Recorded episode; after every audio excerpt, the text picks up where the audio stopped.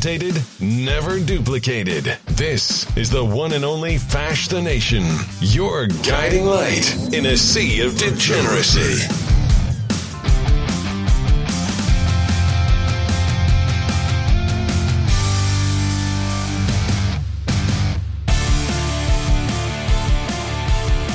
Hello and welcome to FTN 543210. This is the final finale. Final, final finale. It's goodbye, but not hello, or whatever was I going to say? Au revoir. I think it's see you later, but not goodbye. Um, yeah, I got Mike and Warren here with me. Uh, it's been, and this was not recorded in the summer of 2022. This is actually like live jazz hands. Um, it's been confirmed. Um, I did not get loaded into a stretcher in the back of an ambulance. I am, I'm actually Yeah. alive. For Uh, date verification, the headline today is India's worst train crash in decades kills at least 288. I don't know. We don't even talk about that, but that that will verify for sure Yep. that it is June 3rd. Elon Musk is a faggot. Um, Well, that, always could, Well, that could be any that's day. perennial. Yeah. Well, that's true. Yeah. I well, I've been checked out of the news, uh, and I've been I've actually been really busy with some things, and I made some posts on Telegram, but I realized that those don't go out to all of the audience because then you know people are like, "How dare jazz hands take time away?" And I said I made a post, and then I realized they don't see the post, but I put a pretty detailed post up. Um, that I was really busy with some stuff, uh, and that I wasn't able to do a show for a little while, so I did Jazz Steve's but then I was not able to do anything. Um, so the the the three of us uh, wanted to convene and do a show after Memorial Day, and uh, it is going to be the the last FTN for a while, but not forever. Um, it is see you later, but not goodbye, because I even have guest spots already scheduled on some other shows. Uh, but I will be taking a step away um, so that I can focus on some things that I'm I'm working on now. Um, It's n- not bad. Uh, no negativity. It is. Uh, I'm not dying. There's no Right. like thing going on in my life. It's actually a positive thing. Uh, but that I can't. And there's actually like. It's like, well, what's more important than doing like your your racist, white nationalist, anti-Semitic podcast? Well, there's an opportunity uh, where I'll be able to influence people um, in a similar way, uh, in a different way. Um, and, and and so there's a tr- there's a there's a positive trade off there. It's not like uh, I'm uh, gonna go uh, listen to Jimmy Buffett and I'm gonna like spend time with my family. yeah. yeah, I know what it is. Uh, if your wife if your wife had like if your wife had like quintuplets, you probably need to stop the show for a little while, at least maybe a year, to like help with like all, all these babies. But um, know, did Michael do that? ah, no, but yeah. Um, they waves. I think those. Yes, that's true. They came in in Irish waves, but Right, um, right. but yeah, no, I was told. Uh, you told me a few weeks ago what it is, and it it is an exciting development for you, and it is. I mean, obviously, we can't tell you guys what it is, uh, and maybe someday you'll know, but it doesn't matter. and don't ask. Um, it's a good it's a good development, and uh, everyone is is rooting for you. I'm very happy for you that this happened, and so yeah, and I'll still be um, able to, to participate. So much to the chagrin of uh, the Jew hate watching media. Um, Right. I, I and I may still come back. You know, if if if I figure out how to do the bandwidth correctly, then I may still come back and do a show. Maybe I'll do a monthly show. Um, maybe I'll just be on guest spot. Minimally, I'm going to be not saying no to guests. I'll, well, how should I say? it? Right. Minimally, I will be saying yes to guest spots. Um, and and you know, coming to NJP and and and that. It's just the because I don't think we've said this before, and and Ethnarch was the one that it was always "Oh, just so everyone knows, uh, for every one hour of show content, it's six hours of preparation. Now it doesn't take that much preparation these days because you get good at it, but like there's a lot of work. Like yeah. being a watcher, being, being a I don't Jew, think I've ever done that.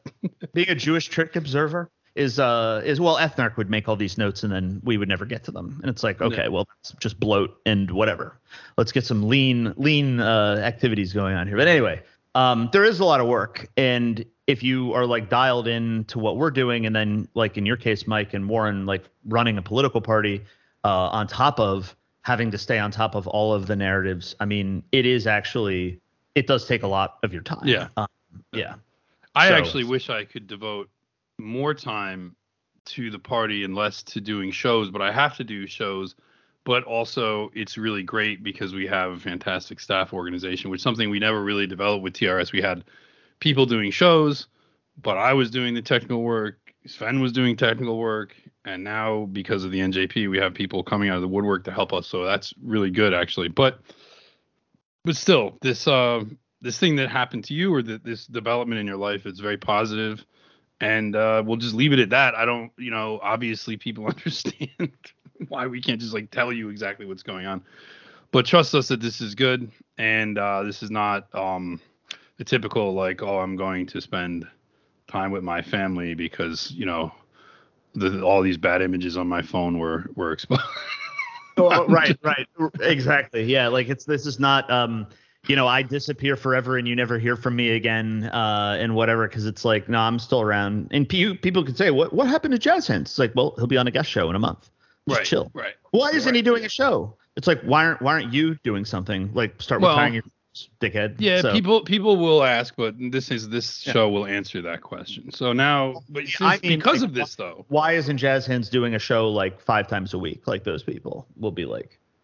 Where are all Well, my backup shows? I'm sure there's going to be theoretically, for all the catch-up FTNs. Like Jazz Hands owes us eight FTNs. I bet there's going to be somebody that says that. well, theoretically, those people will be listening when the show comes out because they're like the ones that will immediately listen, so they'll get their answer anyway. Um, yeah, yeah, Yeah, I, I will say also, I think uh, with the, I don't know, Jazz, if you've, I know you've been really busy. If you had a chance to listen to the the, the weekly report that I've been doing, I did a couple of them with Tony. I'm switching out hosts, so the Warren report, you know, transformed into the NJP weekly report, and uh, it's more.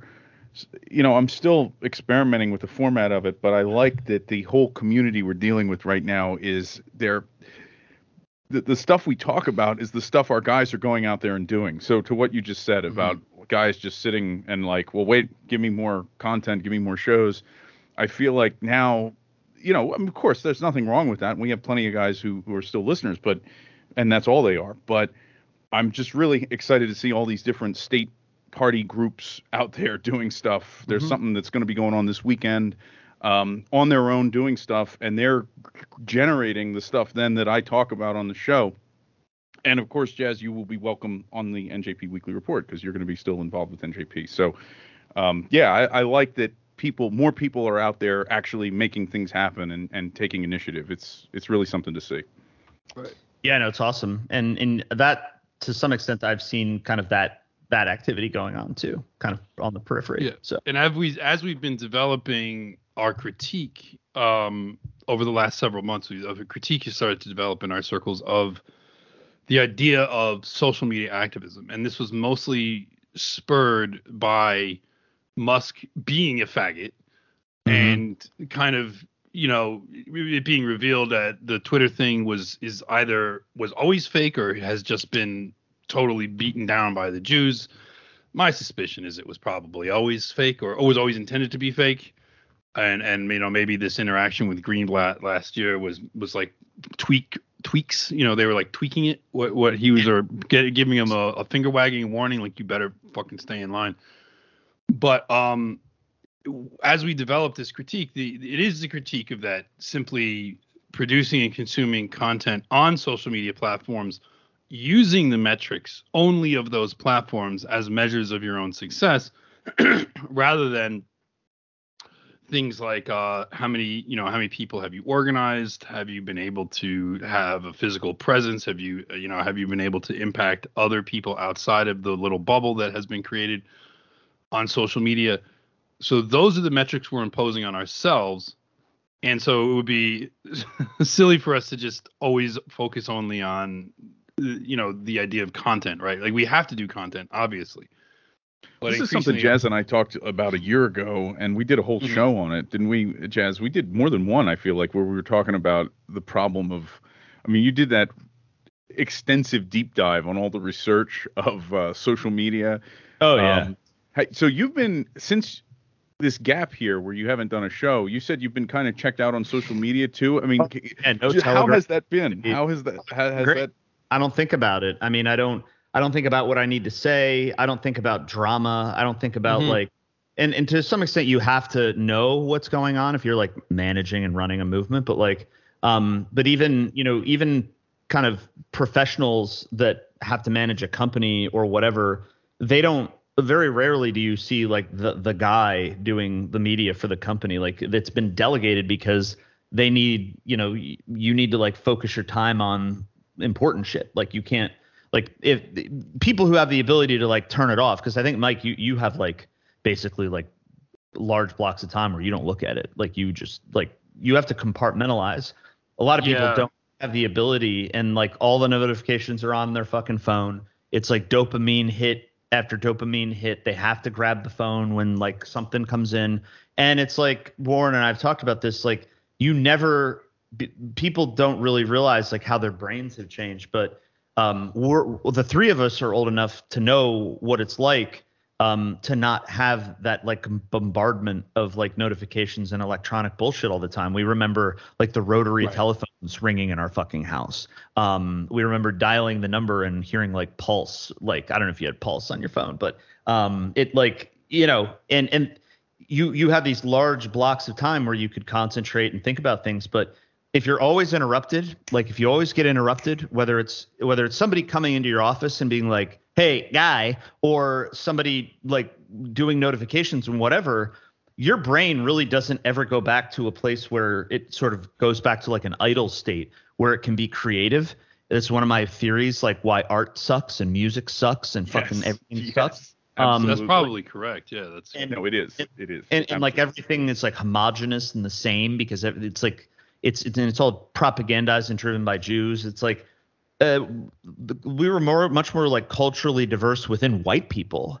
Um, you know, when like before all this shit existed, like you'd have funny colloquial jokes in like certain parts of the country, but now everybody's the fucking same. There's no like, there's no like, uh, I don't know. There's no. It has killed the culture because it's made yeah. it fake digital. Yeah. It sort of like put it in his grave. I mean, it was it, arguably it was dying, but yeah, but it's also the yes, the thing about, you know, blocking off time to not be I mean, I sometimes I'm like, you know, do I need to be because I'm only really on Telegram anymore because there's I've been literally by name censored off all these other things. So I can't even do and I used to love Twitter. I used to go on there and antagonize libtards, antagonize various Jews, and then you'd get like you know you get these Jews that were involved in like trying to be edgy that would like try and make appeals to you to sort of just be a racist and not be anti-Semitic or here look Orthodox Jews are base. Israel kills brown people. Isn't that awesome? You know and and just like sparring with these people and it becomes it's fun but you fall into the trap and uh, listening to uh, James's show last weekend put it into perspective that like yeah you use the metrics inherent to social media to gauge success, but there's no actual evidence that that translates into anything in the real world. And examples are like you will have people who are actually in real life have power. Like, does Larry Fink have a Twitter? Maybe he does, but does anyone look at it? You know, does he get views? Does he get impressions? I don't does think he get. He, he probably doesn't even. Why would he? He doesn't need it. No. And so there's someone with immense power, one of the, probably one of the most top 10 powerful people in the world. And he doesn't bother with it. Um, but then, you know, the idea that you, to trend on Twitter is your only goal, then that just becomes the goal. To get views, to get impressions, that becomes the goal. Then you think you're doing something. I got you actually have meaningful power. Like you have right. real power. But it does just because you have power and you're uncensored doesn't mean you're still kind of subjected to the same addictive stuff. I mean, the the the deep dive that Warren and I did on this, I don't know if you've seen this before, Mike, but um, I don't have the graphs in front of me. But all these studies that they've done, the the act of uh, you know checking your phone and and looking at love mm-hmm. reacts and all in in the the like endless like infinity scroll and whatever. First of all, you know that like react, heart react, that was invented by a Jew. Um, and the Infinity Scroll was invented by a Jew, and both of those mm-hmm. Jews subsequently like apologized for how addictive those features have become, and they've all Zuckerberg that did the Infinity Scroll. That was no, they were Zuckerberg. I mean, I'm sure invented some other garbage. I thought he stole shit, but um, no, it's two different Jews that I'd never heard of before that mm. had invented these things.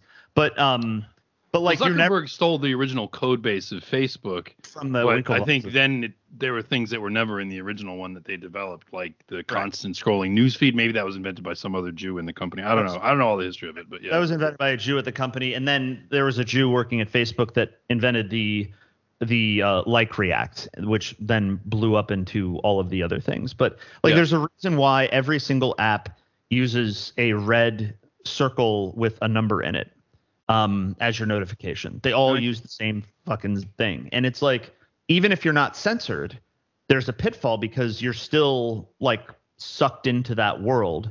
Um, and you know, it's it's yeah. yeah. I, I made sure was, to uh, silence notifications on my phone. And yes, oh, because they are like these red dots.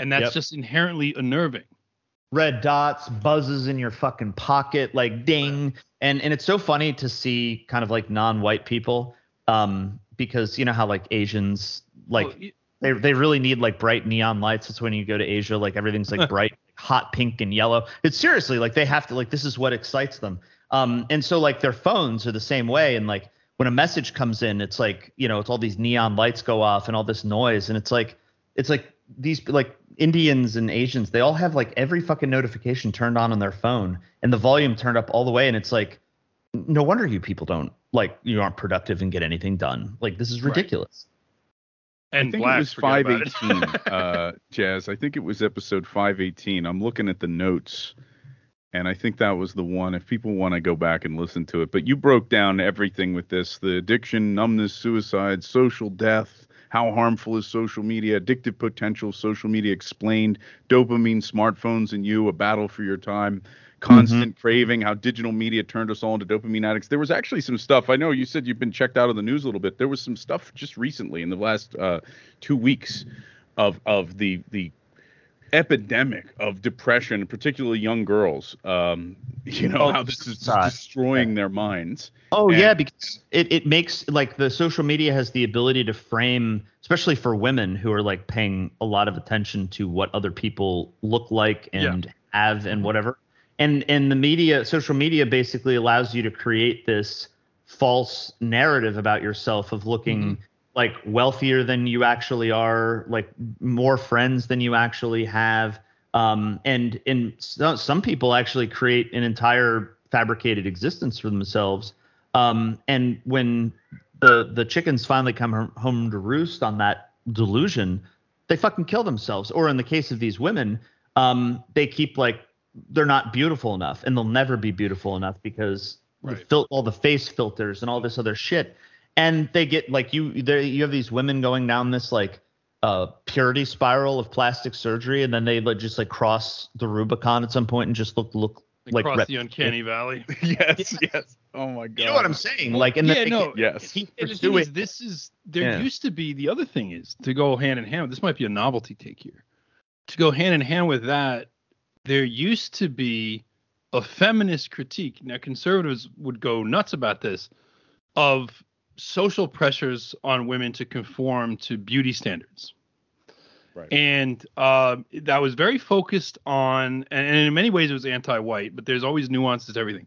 It's very focused on the beautiful white woman as the example, and feminism was attacking that, etc. But hmm. feminism, mm. one, is silent generally because it, Jews killed it, like they're done with it. Uh, Me Too was its final was its final zombified rising from the grave, and they put it back down. But um, you would think there would be some sort of feminist critique of how this particularly affects women and young women, but they are instead just addicts themselves. And it's obvious that women who care more about what other people think, who compare themselves to others more, are, are um, you know, more like worried about how society views you, how other people view you, and not only do they create their own phony lives, they buy into other people's created phony lives and compare themselves to that. I mean, I remember when I was in high school, girls that I would date would would would constantly be talking about how like, oh, I didn't try and join special dance. There's this thing like the special dance was this thing, and if only like the best dancers, it was a girls thing, could get into it, and they were all trying to get into it. And you know, they would fail and they'd be like, "Oh, I, I hate it because like we're in leotards and I compare myself." And that was like 30 years ago. So I can only imagine now what girls and these are these are these are these are just like normal high school girls 30 years ago. So now I can only imagine what it's like when there's all this influencer culture, which is total garbage. It's trash. Um, it, just all of this these inputs, and yet not to say that it doesn't have a bad effect on men too, because it does. But there's no there's no actual critique of this anymore.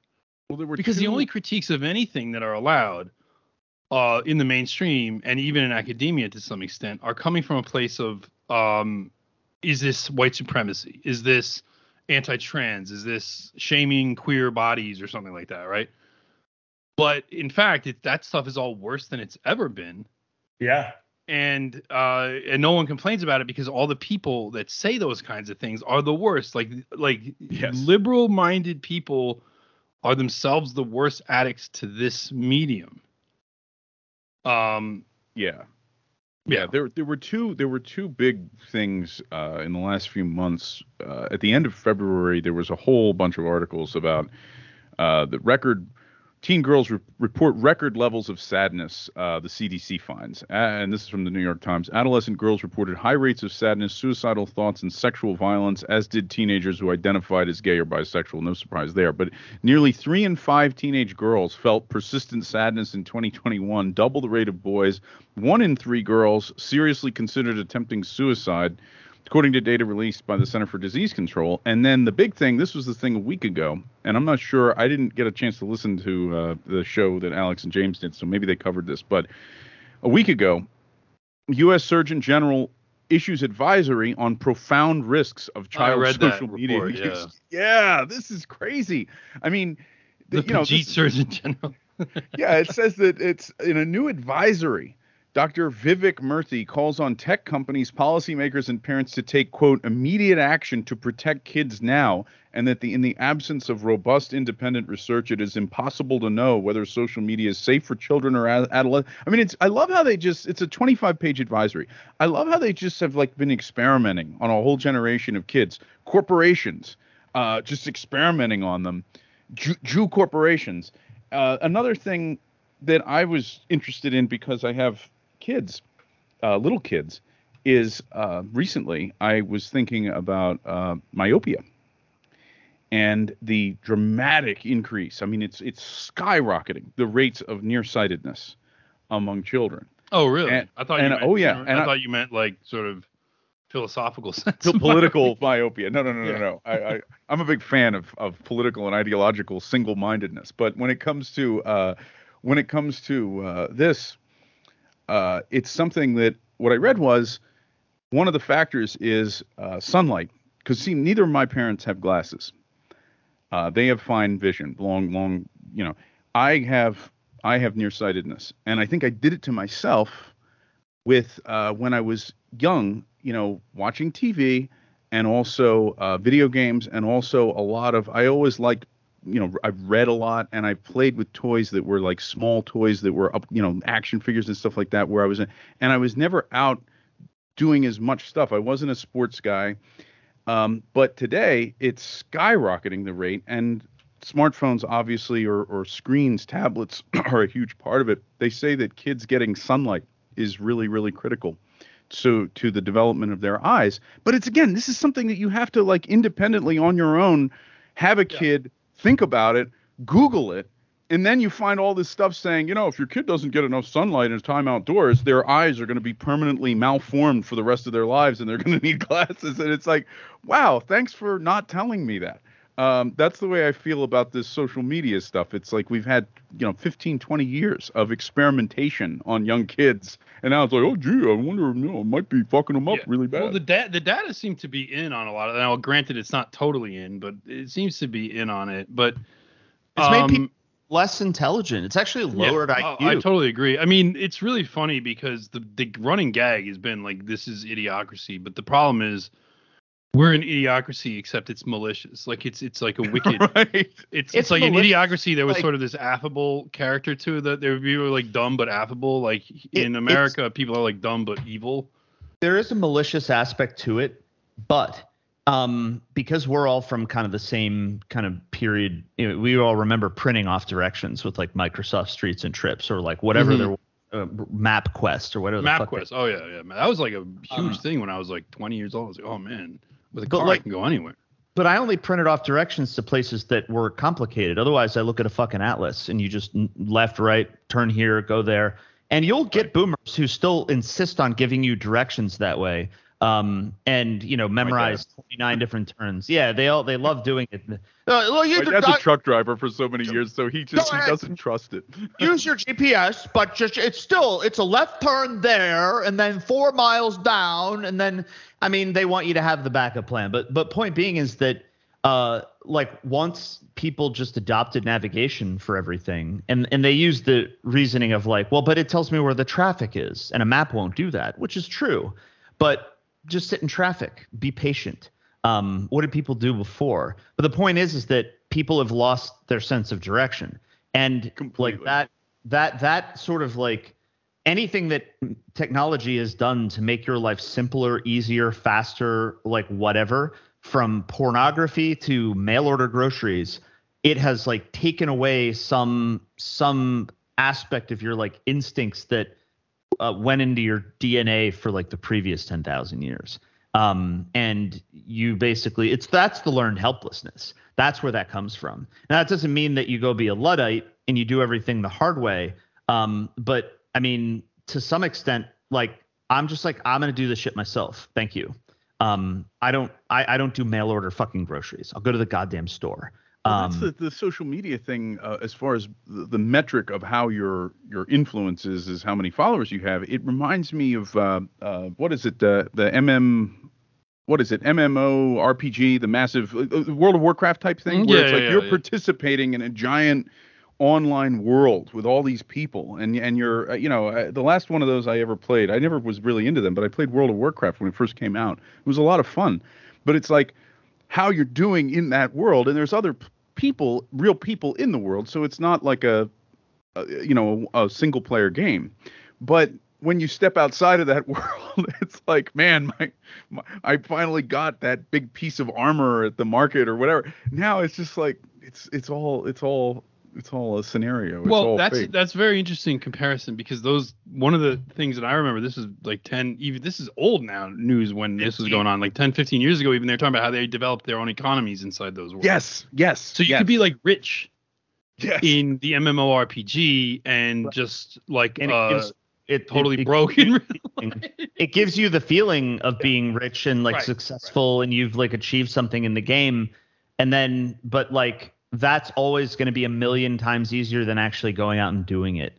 And right. so that it's actually oh, it's going way easier because you can do it. You can just grind. All you have to do is grind. And and then it, and, makes, then it makes going out and actually doing it that much more insurmountable for people who like did it in a video game. Right. Like, and I would say that politically to to bring it back to the political comparison, that is kind of the same thing. Like if you develop a social media account and, and people be like, "Oh, Mike, you just got sour grapes because you're banned from everything." I'm like, "Well, I'm banned from. I'm people proud of the that, fact yeah. that I'm bound from. I'm banned from everything because mm-hmm. I I earned that. That's something I actually earned. I love like, telling I love telling like normies that I interact with, like when they're talking about their social media. Uh, oh, I got kicked off of Facebook and Twitter like many many years ago, and the, they're like, because uh, it's such a common thing thing now. Right. Um, right. Tell them why, but I just like add add a little bit of you know to the pile of like, yeah, I'm not allowed to be on those apps. So, I but most people thing. aren't. Most people aren't. You know, it's right. Like, well, I mean, I actually like the fact that to some extent these apps are becoming insular to themselves and therefore alien to like the larger community. Uh, uh, I'm not sure, but I see like I only the only thing that people are on, and and of course you know people do community organizing on facebook and things like that like boomers do that. Look like sometimes the tools are useful tools. Like technology yeah. is capable of coming up with with yeah, new facebook useful tools. Marketplace is, is good. I always liked craigslist. I've i've sold a lot of like used shit of mine on craigslist and i have gotten money for things that like would otherwise have just sat around or gone for fraction at a uh, you know, at a garage sale. I found like good good service yeah, go ahead. That is actually one of the under spoken about Jews in tech, Craig Newmark. Uh, that guy yeah. is one of the, like that guy is one of the very most influential Jews in tech, Craig Newmark. Now, cl- online classifieds, it's like a no-brainer that that would exist. Yeah. But like, I guess the the point I'm trying to drive at, I think what we're trying to get at here is that the world of social media itself is not now. There's a lots of problems with it, as we said like lots of problems, particularly for children, particularly for young girls, although for young boys too. I mean, that's probably it might even be there's certain sexism in what's been studied that maybe boys are being really negatively affected. and We just don't have as much data on it. I don't know. I'm just speculating, but I, I don't imagine that it's good for boys either. But um, politically, the idea is that it is an MMORPG for politics um, where you amass followers, you amass clout, you amass likes, retweets, etc. But when you leave, like nobody knows who a social media influencer is in real life. They don't know who these people are. No. Like the average person, and even even social media, like there are influencers. Instagram is probably one of the worst for this because that's purely just like here looking i'm like airbrushing myself doing yoga on the beach or something like that it's it's just like that kind of shit infinitely the reality right? is those influencers are like the most insulated alone people the more the more they gain influence and clout um maybe they have an entourage or whatever but they just become like i don't know they're also hated very self-absorbed even yeah. though people like follow them increasingly they're hated. I increasingly see stuff online of of like in, in, influencers getting their comeuppance. Like they're not real celebrities. No, they're fake. But the main thing is that, uh, yeah, some, some, as some you people get. I mean, there there are some people out there that like achieve. Some of these influencers become so popular and like they are actually like talent that gets found and then they get converted into like a real thing. Um, to some extent, but a lot of it is bullshit. But like, the main thing is this this this medium, uh, and we're not the only ones saying this, but in the political realm, I think there's still because it is sort of like, and look, we use the internet, we have to use it. Like, this is not something that is up for debate. The issue is we can't get absorbed in the internet only as our way of judging how we're doing and what we're doing um, recently, there was a story uh, of this leftist Jew that it turns out was being funded was named like Lodenfeld or something like that. He was being funded. He was an anarchist and Antifa, being funded by DHS. Of course, Mayorkas is uh, DHS is funding this Jew. Office of Intelligence and Analysis, or whatever the fuck that's called. Right, and he was doing like trainings on extremism, and this is another thing that's been happening, or this has been exposed. I mean, it's been happening for years, but now it's starting to come out. Is that the government has been basically paying people to be extremism experts, countering extremism experts. I mean, for a while that stuff was all handled by private Jewish organizations like SPLC, ADL. The government now funds it and has been for a while. Of course, what are the qualifications to be an extremism? Well, you just have to be a leftist. You have to be an anarchist and an academic, and you and you say like, I, all you have to do is really say it, and then be politically motivated to destroy white people, essentially, which is what this Jew's motivation was and so he's out there like creating this this this tree of radicalization. And uh you know it's sort of funny because he he didn't really know what he was talking about. And people got very upset. They're like fox was mainly interested in saying like uh uh yeah you know uh why are we included at the bottom rung of this guy's pyramid of radicalization with like Atomwaffen at the top? But what's funny is conservatives objected to him because one of the things he said in one of his seminars on training people in extremism is that um, and they objected to this and of course you'll understand why in a second although in this respect this jew was absolutely right. He said the idea that hate speech is only speech is wrong. And he's like as well as the idea that there's just this marketplace of ideas people throw them out and like the best one wins and he was like, no, what this is is a contest of, he didn't say contest, but he says it's about organizational power and the marshaling of real real life forces to to uh to engage in power. So in other words, this Jew has the correct view of it from a political standpoint that this is a power right. struggle and we have to you have to marshal real organizational real world forces to get your way of course, conservatives not only objected to being included, and eh, first of all, they're they're not like this. The, the thing they're mad about is not inherently that the government is funding somebody to do this, but that government money is paying someone to say conservatives are radicals. We're not radicals. We don't do anything. We object to the very idea of marshaling real world forces for political ends, right? So so it's like this is actually the this is the fundamental thing. And it struck it stuck out to me in the Justice Report's article that this Jew said this is like that is what we think. Now people are going to yeah, isolate exactly. That, but but the thing is Jews and Nazis agree on a lot. And one of the th- we just we're diametrically opposed worldviews, but we understand that it's a real life struggle for real power in the real world. They see the same things we see, and they're on the opposite side of it. Right. You know, that's that's that's like we're right. we're, we're, both seeing reality as it is, uh, well, as opposed to yeah. Right. Well, if you're in a war, like a physical war, like Ukraine versus Russia, imagine if one side in this war is like, no, this isn't about amassing armaments and troops and taking territory and winning uh, winning battles. This is about like let's just get people to give up votes. Ukraine, in some sense, Ukraine is thinking they can fight on the basis of upvotes. And how well how well is that doing for them?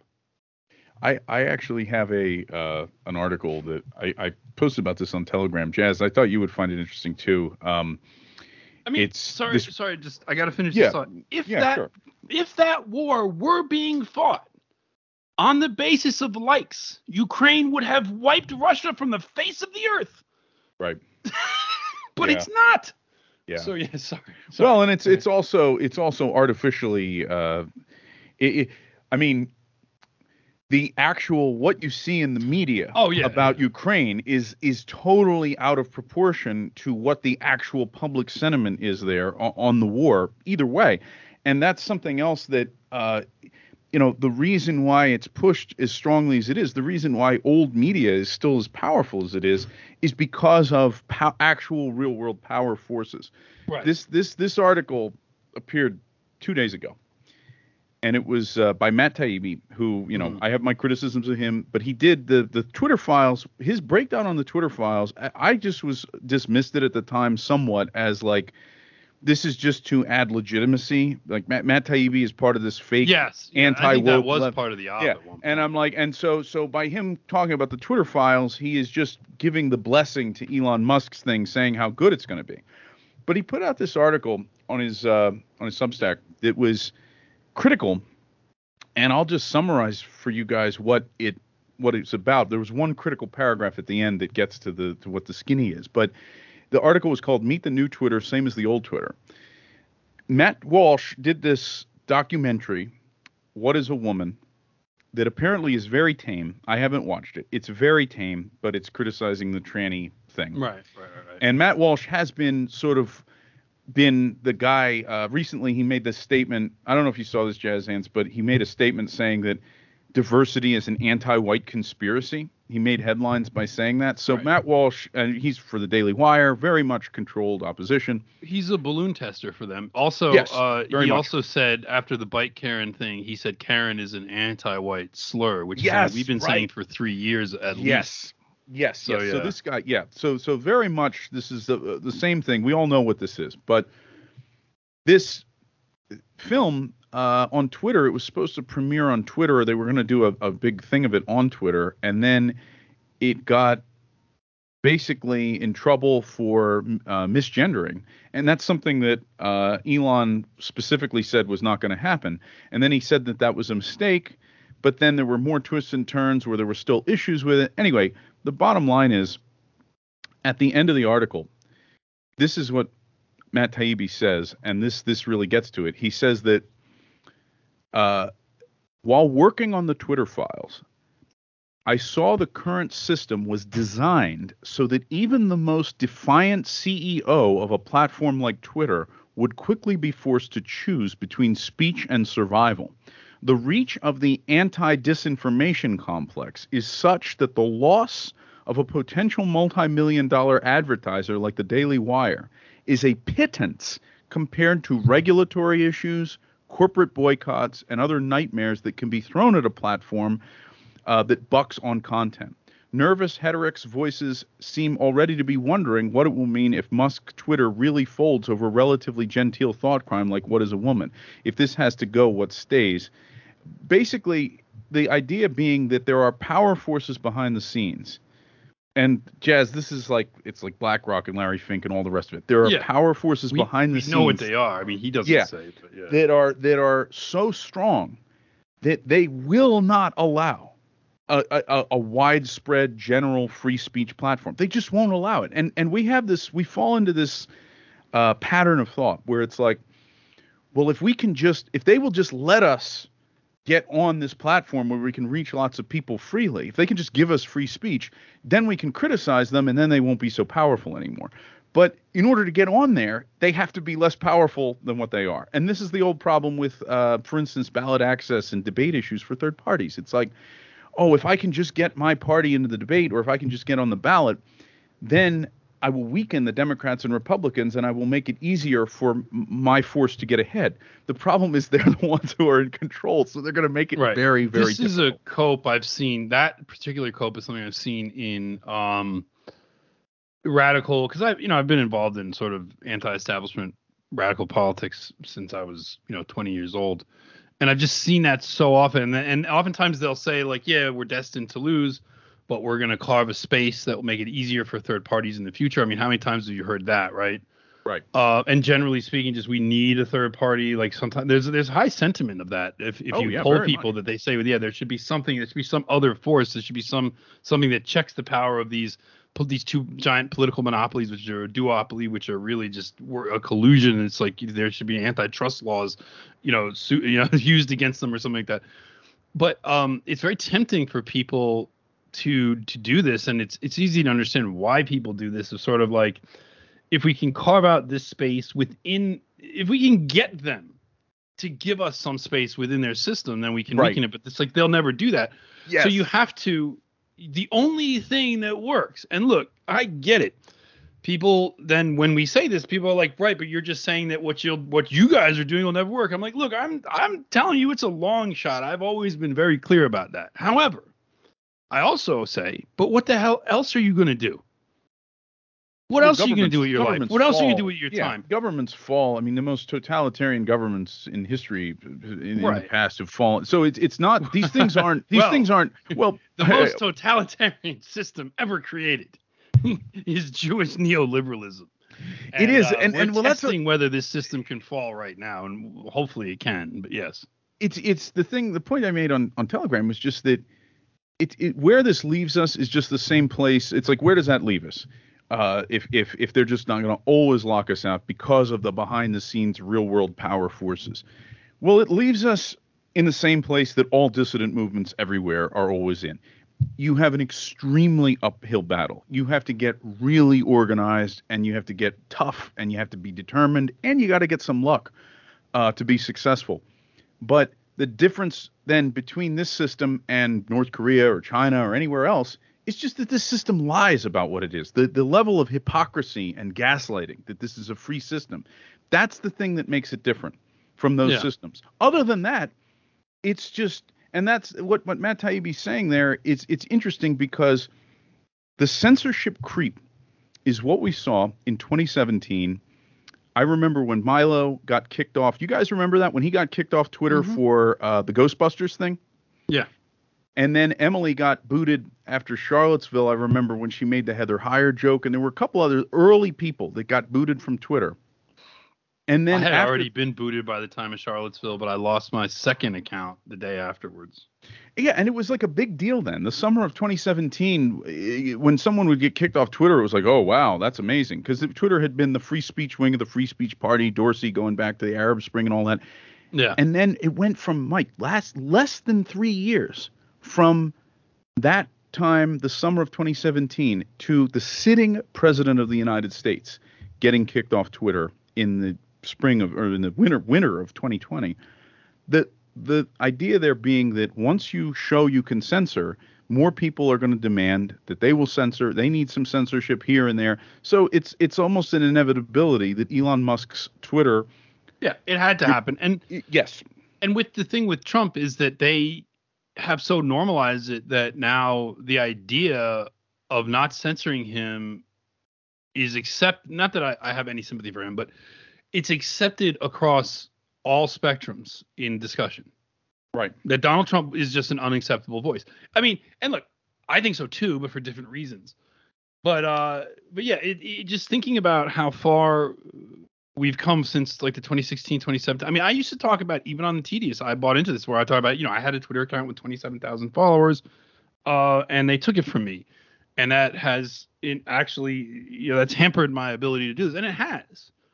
But the point is, I think that so people would say to us, well, then what what do we do? Because it seems like the only way we can get our word out to multiple people is through the internet. It's like, well, yeah, but we have to develop our own thing, and we just have to do this. We have to get people in real life. I mean, there's just no because no matter what, if you got like a million people that will work together as an organized, which is what Jews do. That's all it is. Right. They just work together, yes. Yes. and yes. and they have they have incredibly um strong forces internal to their community that keep them and, and if you want to st- academic studies of this which have been banned by kevin macdonald it's not just that jews are like critiquing society and making people feel bad about themselves. No read the entire trilogy.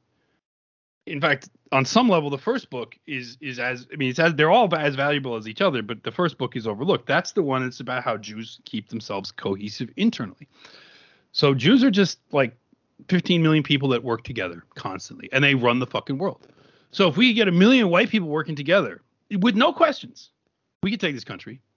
Yes. We could take it. We could take it. So yeah. Anyway. Yeah.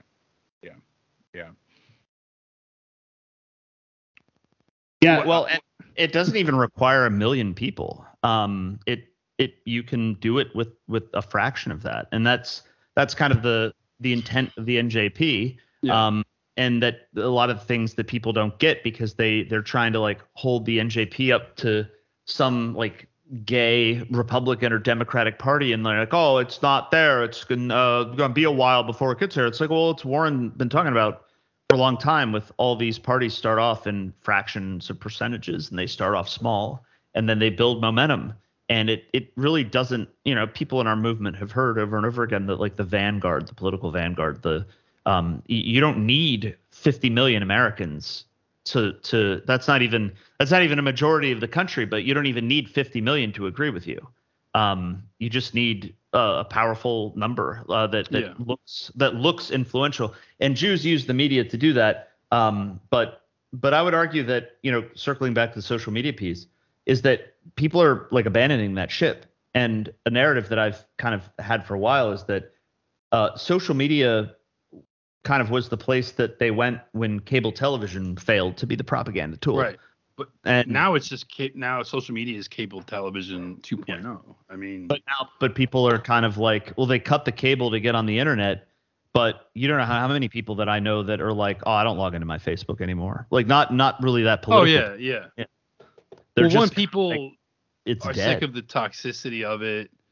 Um, I think well, they I think, can't say what they want and they don't want to lose their account. I know a lot of people that are just like yeah, which is a funny yeah, catch twenty two, right? Yeah, they think that the, I'll lose my account for saying I'm pro life. Well, they actually probably would. Um, I don't know where the bar is these days. I well, you might on. get an FBI visit even. I mean, yeah. it's like crazy, right? So and and you, we always keep thinking this is another thing we always keep thinking like the system is so crazy over the top that like the, and there i think there are jews that are trying to do this. There's got to be some like moderating influence like they'll have to understand that th- their own shit is destabilizing it. And i have made uh, predictions like that before but you know like there will be a law and order backlash like at least if if not countrywide, uh, like in New York City or something. They haven't been able to do it. There absolutely are forces and Jewish forces that are trying to implement a law and order backlash in New York City and in the surrounding area, in like in the surrounding region. They can't do it.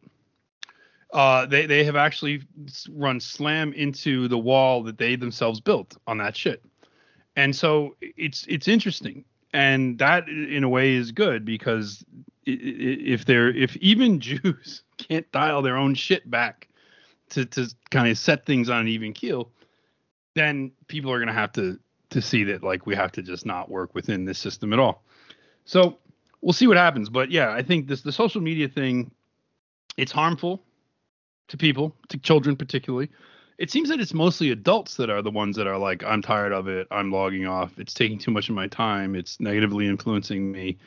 Because as an adult, you can do that kind of self inventory reflection and see, like, I feel better when I don't do this, etc. But kids, you know, their brains are less developed, and that's really where the danger is. Incidentally, that's also where kids all saying I'm trans and stuff, it's like they're getting this anxiety and depression from exposure to this constant one, it's the constant dopamine, then it's the social pressures that are there. And then of course they're like, well, how can I be happy in this world? Well, all the people that say they're trans seem to suddenly be happy and everyone's congratulating them and patting them on the back. So, you know, if you because if you go and say like, oh, I'm a trans now, you get like nothing but love on on on social media. Like everyone's like, "Oh, it's so beautiful, it's so wonderful." There might even be bots that do that, right? AI that does that shit. It's literally like programming people to do this. Uh, so that's the dangers. That's what I say to parents. It's like don't like the schools are bad if particularly on the coasts.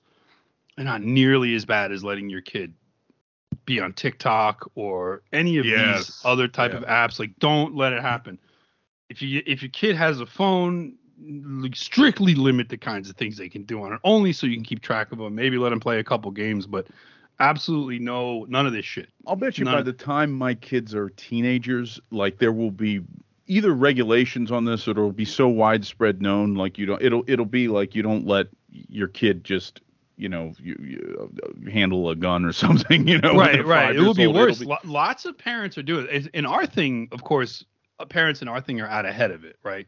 Right. But Jesse doesn't let his kids be on the internet. Like if they have a tablet or a phone, it's only to play some games, and they actually are not allowed to connect to the internet. And he's constantly like monitoring what's on those devices. Uh, I remember years ago. it actually started years ago. We were we were done doing a show. We went up to the living room, and his son had a tablet, and there was like a Spider-Man Elsa thing on there. He's like, "Well, that's the end of that."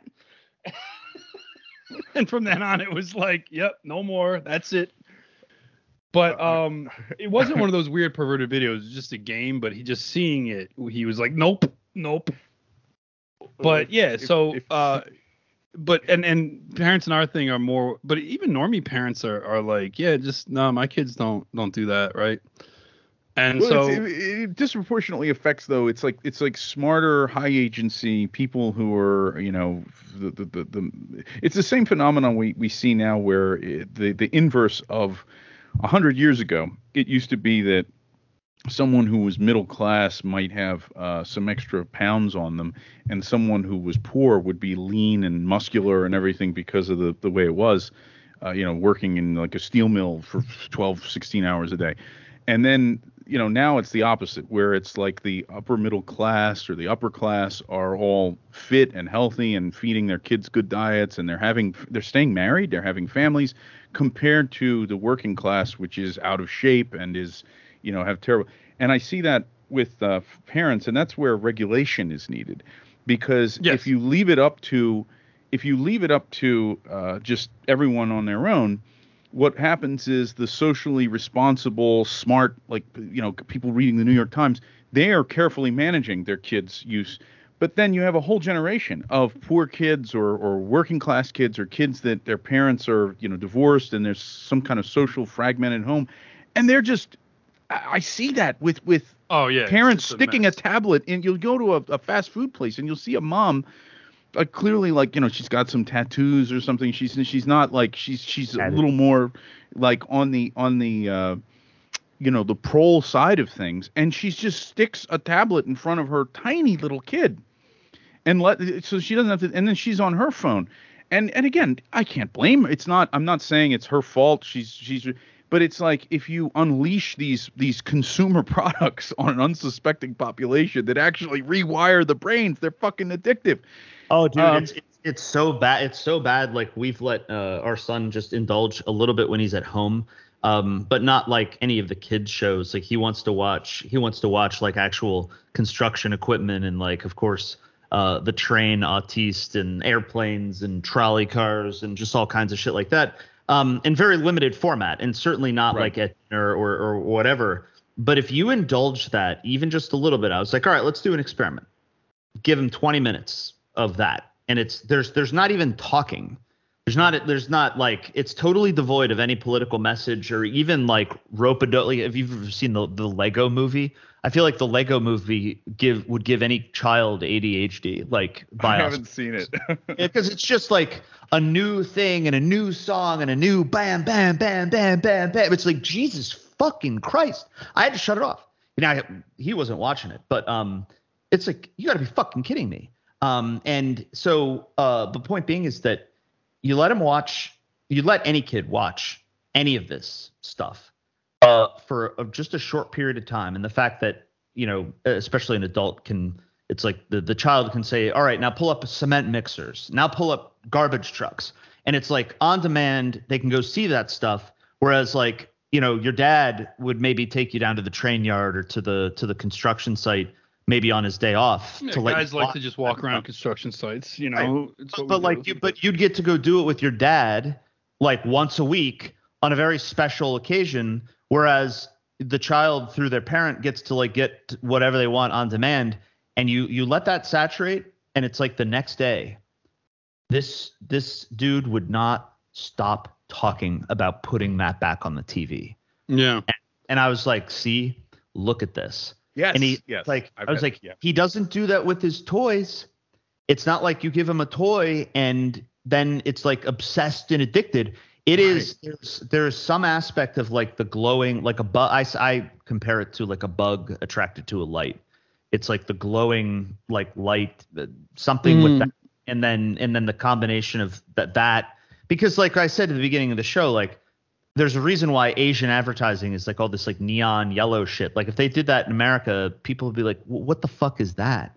Um, it, it's like geared toward you, but like all this stuff is like meant to attract you. It's meant to draw you in. Like the red, like the red notification.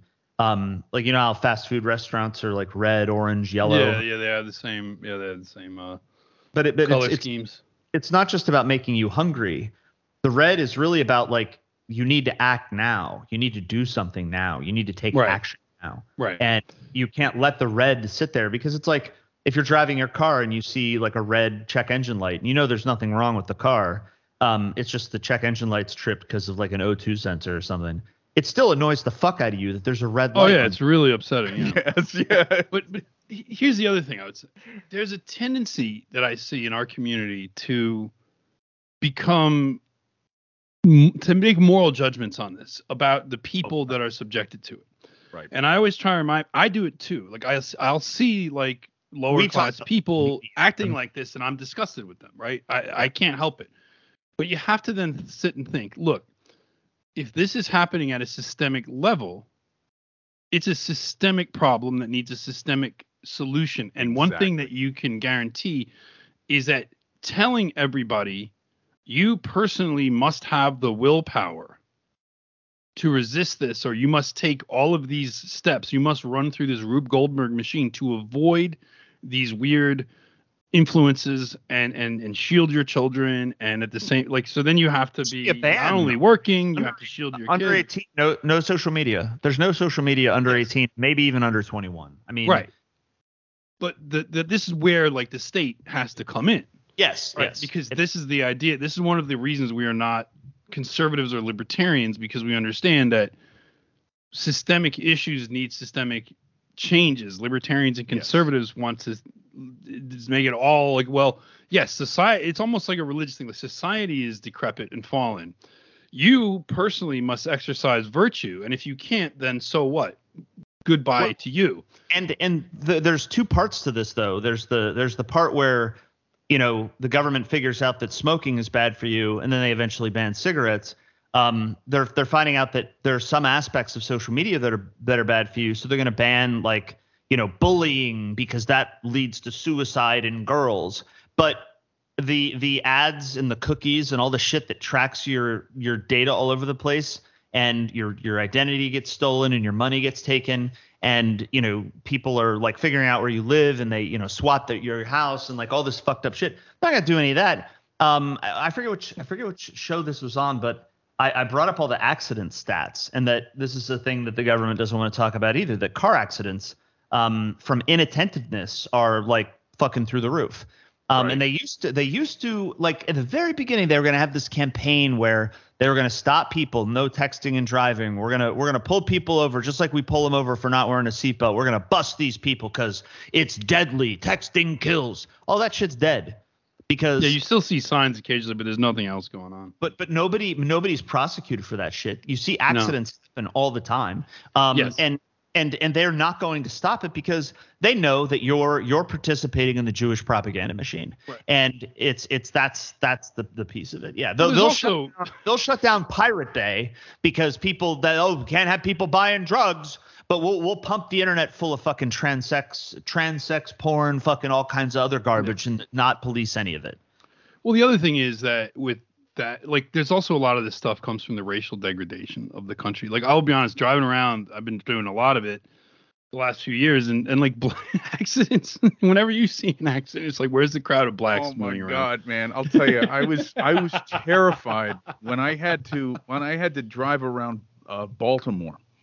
Oh god. And and this was my first time driving like with my family in the car, you know and there's these niggers weaving in and out like all over and it was just i i i felt very uh, angry because i was just i've told the story before but i felt really angry because i'm like you know my little precious family which is everything to me is now being threatened by these reckless monkeys that, that should not even be able to uh, uh drive a car. And it, I was like, but then you add social media to that, you know, because it's it's it's like you have the people on their smartphones. So you have yes, you have the whole the whole country is becoming, you know, browner and and more. Right. Uh, and and yeah, like anything, you know, we talk about anything. All these influences always hit those people more. Yes. Yes. So as we as and that's why Jews the are selecting for them in yeah, some sense. Yeah, like Jews are yeah. selecting for those people because they know that they're less discerning, they're stupider, they're less organized, they're less able to lower time uh, or higher yeah, time higher time preference uh, yeah, easier to control like you know we've been talking a lot uh, about like how there's this bugman nerd white fan base of like all the jewish uh, fantasy uh, products that are mad because they're not getting their and they don't want to say that it's a racial issue or that it's a it's a it's a it's a social issue of that they're being they're being systematically under like erased from these things and their favorite characters are all turning brown and all that stuff. Like they they they don't want to say that. They just call it woke. I mean the woke is obviously this euphemism right but there's this whole mini industry that has developed and it's allowed on youtube of critiquing uh jewish product from the perspective that it is woke or that it, they never say it's, it's not anti true to the to the original source. the original the George Lucas you know original view of this right? And and so and the real issue is that it's anti-white. It's yes. anti-white and it's in some sense anti-heterosexual. So it's like pro-gay uh pro people of color like anti and it's not just pro those people it's it's it's an attack it, it's it's actually an attack on you when you watch it and they understand that but they can't articulate why, or they do know why, and they won't articulate why because they need to keep their YouTube account. Um, and I was even saying, I wonder to what extent people who used to be into like shut down the border, kick out the immigrants, blacks have low IQs, Jews run the media, have been over the course of eight years now, slow six, eight, you know, seven or eight years, slowly, incrementally reduced to like complaining about Disney. And I'll bet you it's a lot. Um, but the thing is, with this stuff, it's like, you know, you that they don't need you anymore. And and ultimately, the the the thing that you could say, okay, so Disney's gonna come out with shit. It's gonna have like black and brown people. It's gonna be really stupid. Uh, and, and it's gonna fall back on stupid tropes and bright colors and explosions or or like silly songs or whatever. Um, and you don't like that, as like a middle-aged white man. But guess what? The people that Jews are planning on replacing you with, they're going to flock to that. Right. They're going to all like in 20 Jews are looking they're actually you're those people are being myopic. Like think 20 years down the road according yeah. to their uh, population demographic pro, uh, projections. All of these like mystery meat brown, black and brown people who are non-critical consumers of this trash. You know, remember that whole thing of like all those like uh, you know brown people in New York City watching like the Avengers movie. Like yes. if you ever saw that meme where they're like, "Whoa!" like boom, bright explosion. That is the new America. Yeah. Jews are creating that because an idiocracy, an illiteral yeah, yeah, idiocracy. Now it's a mediocrity. Now it's it's for there's a number of reasons they're doing it, but this is one of them. That look, they don't have to. I remember years ago somebody said to me, um, you know, it's like with the new Star Wars, like it's chicken or egg. Is it bad because it has uh brown people in it, or did they put brown people in it because they knew it was bad and that would keep it from being critiqued? I'm like, it doesn't really matter.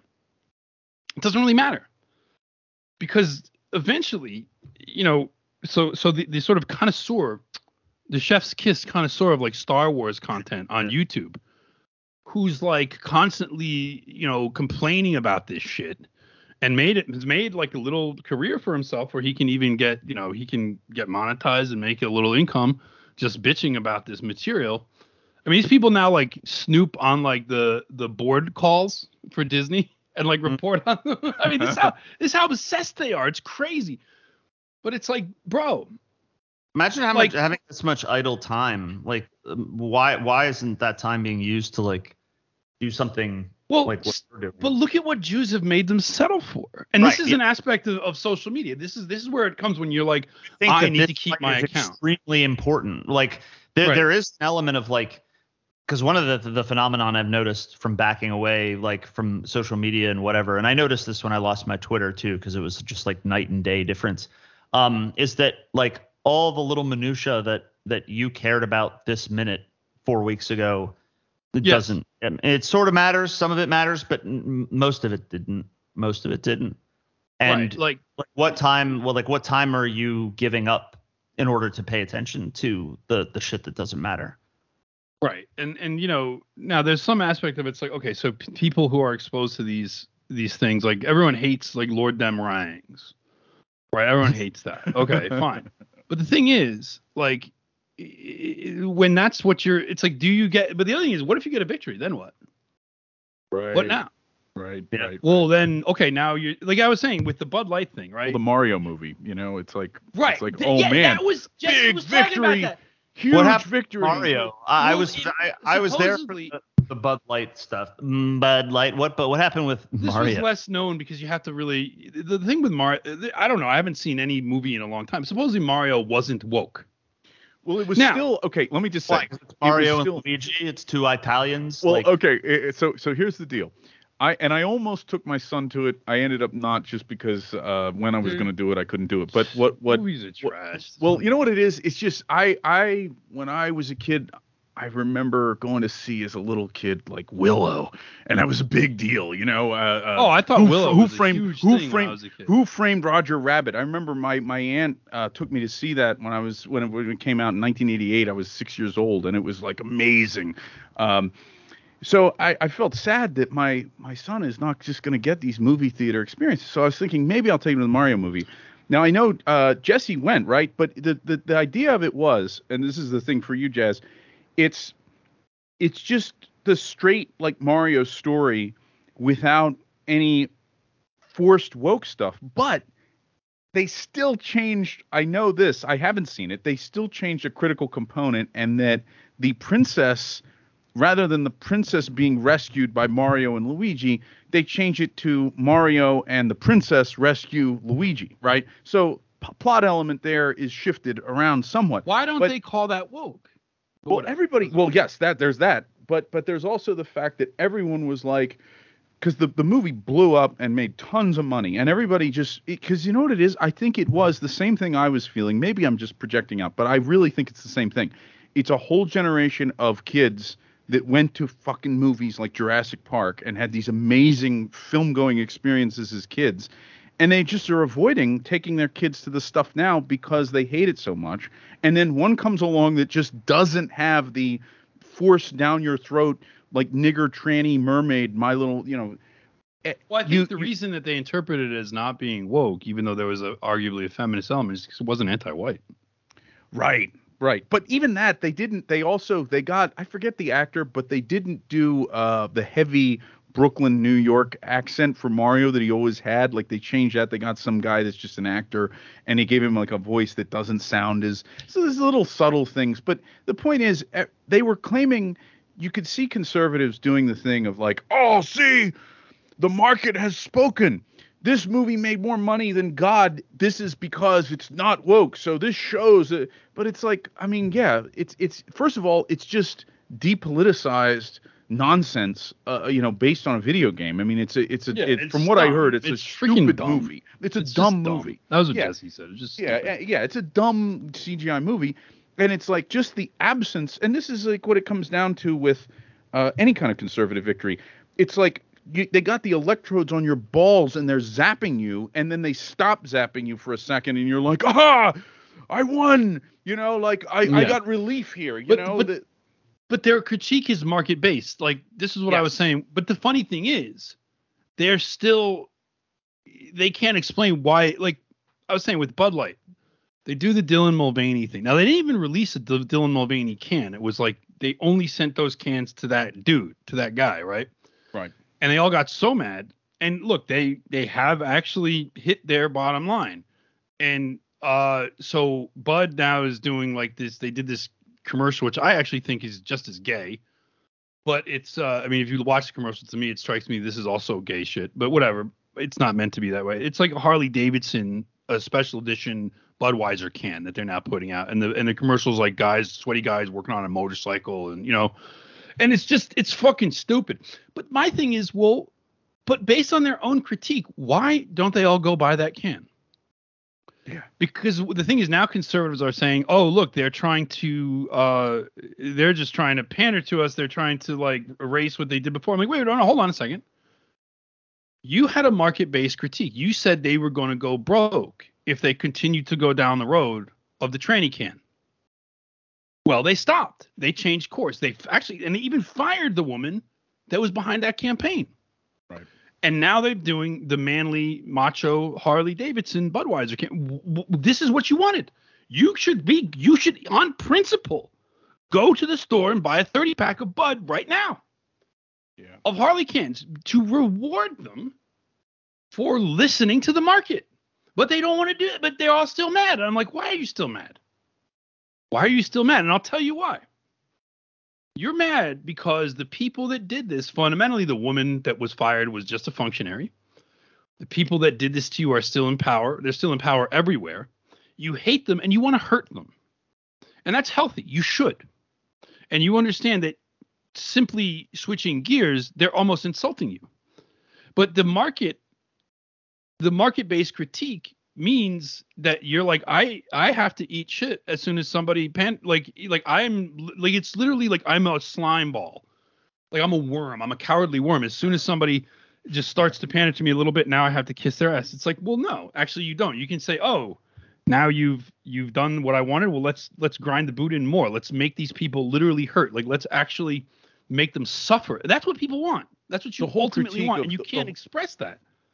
And what you really want what we should really do is take state power and put fucking Anheuser-Busch out of business or staff it with our own people and just destroy yeah, uh, just like critique. seize the capital for the state and like destroy the people that did it put them in prison and then take it over and produce beer the way we want the critique that if you do this you will lose money you better not do this thing that's going to hurt me and my race because if you do You'll lose you, money. We won't. You will lose money. This How is about if you do this? We'll let me just fucking say, put is, you yeah, in yeah, jail. Yeah, yeah. This is the same exact critique that people make of the Republican Party.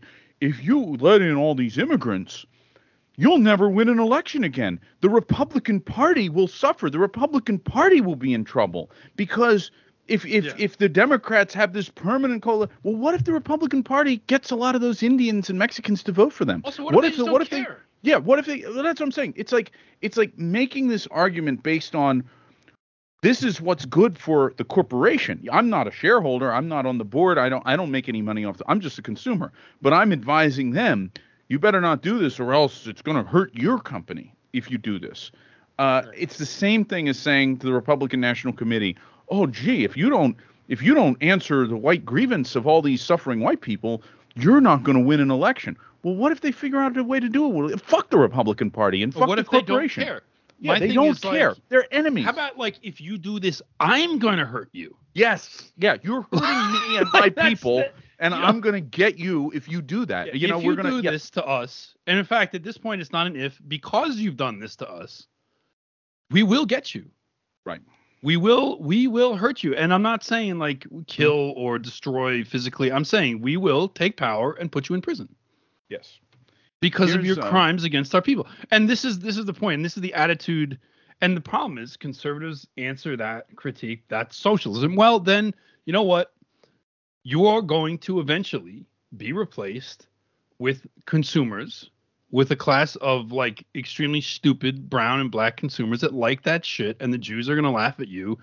And and on your grave, it will have been said, he didn't buy Bud Light for a few years that will be your epitaph. That we carve that into this guy. Like here lies Joe White. He he refused to buy Bud Light. Good job, right? you know what can No, I that say?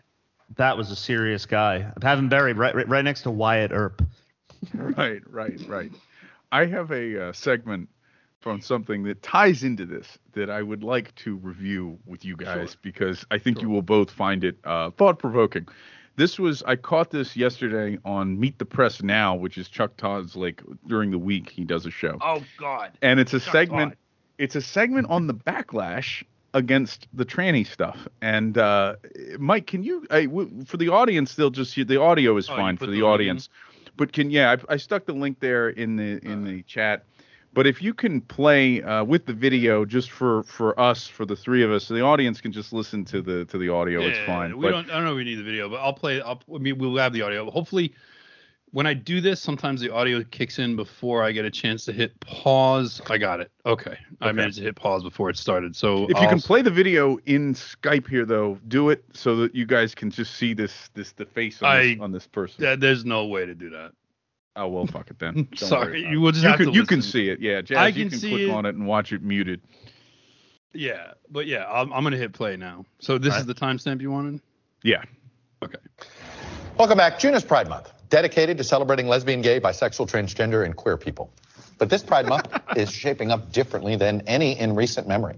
Big name corporations and companies are facing very public backlash for their more public support for the LGBTQ community. Target, Bud Light, and North Face have all come under heavy fire recently for their what had been just sort of normal yearly Pride campaigns and collaborations. This year, they have faced protests, boycotts, and even threats of violence from anti-LGBTQ activists and right-wing media.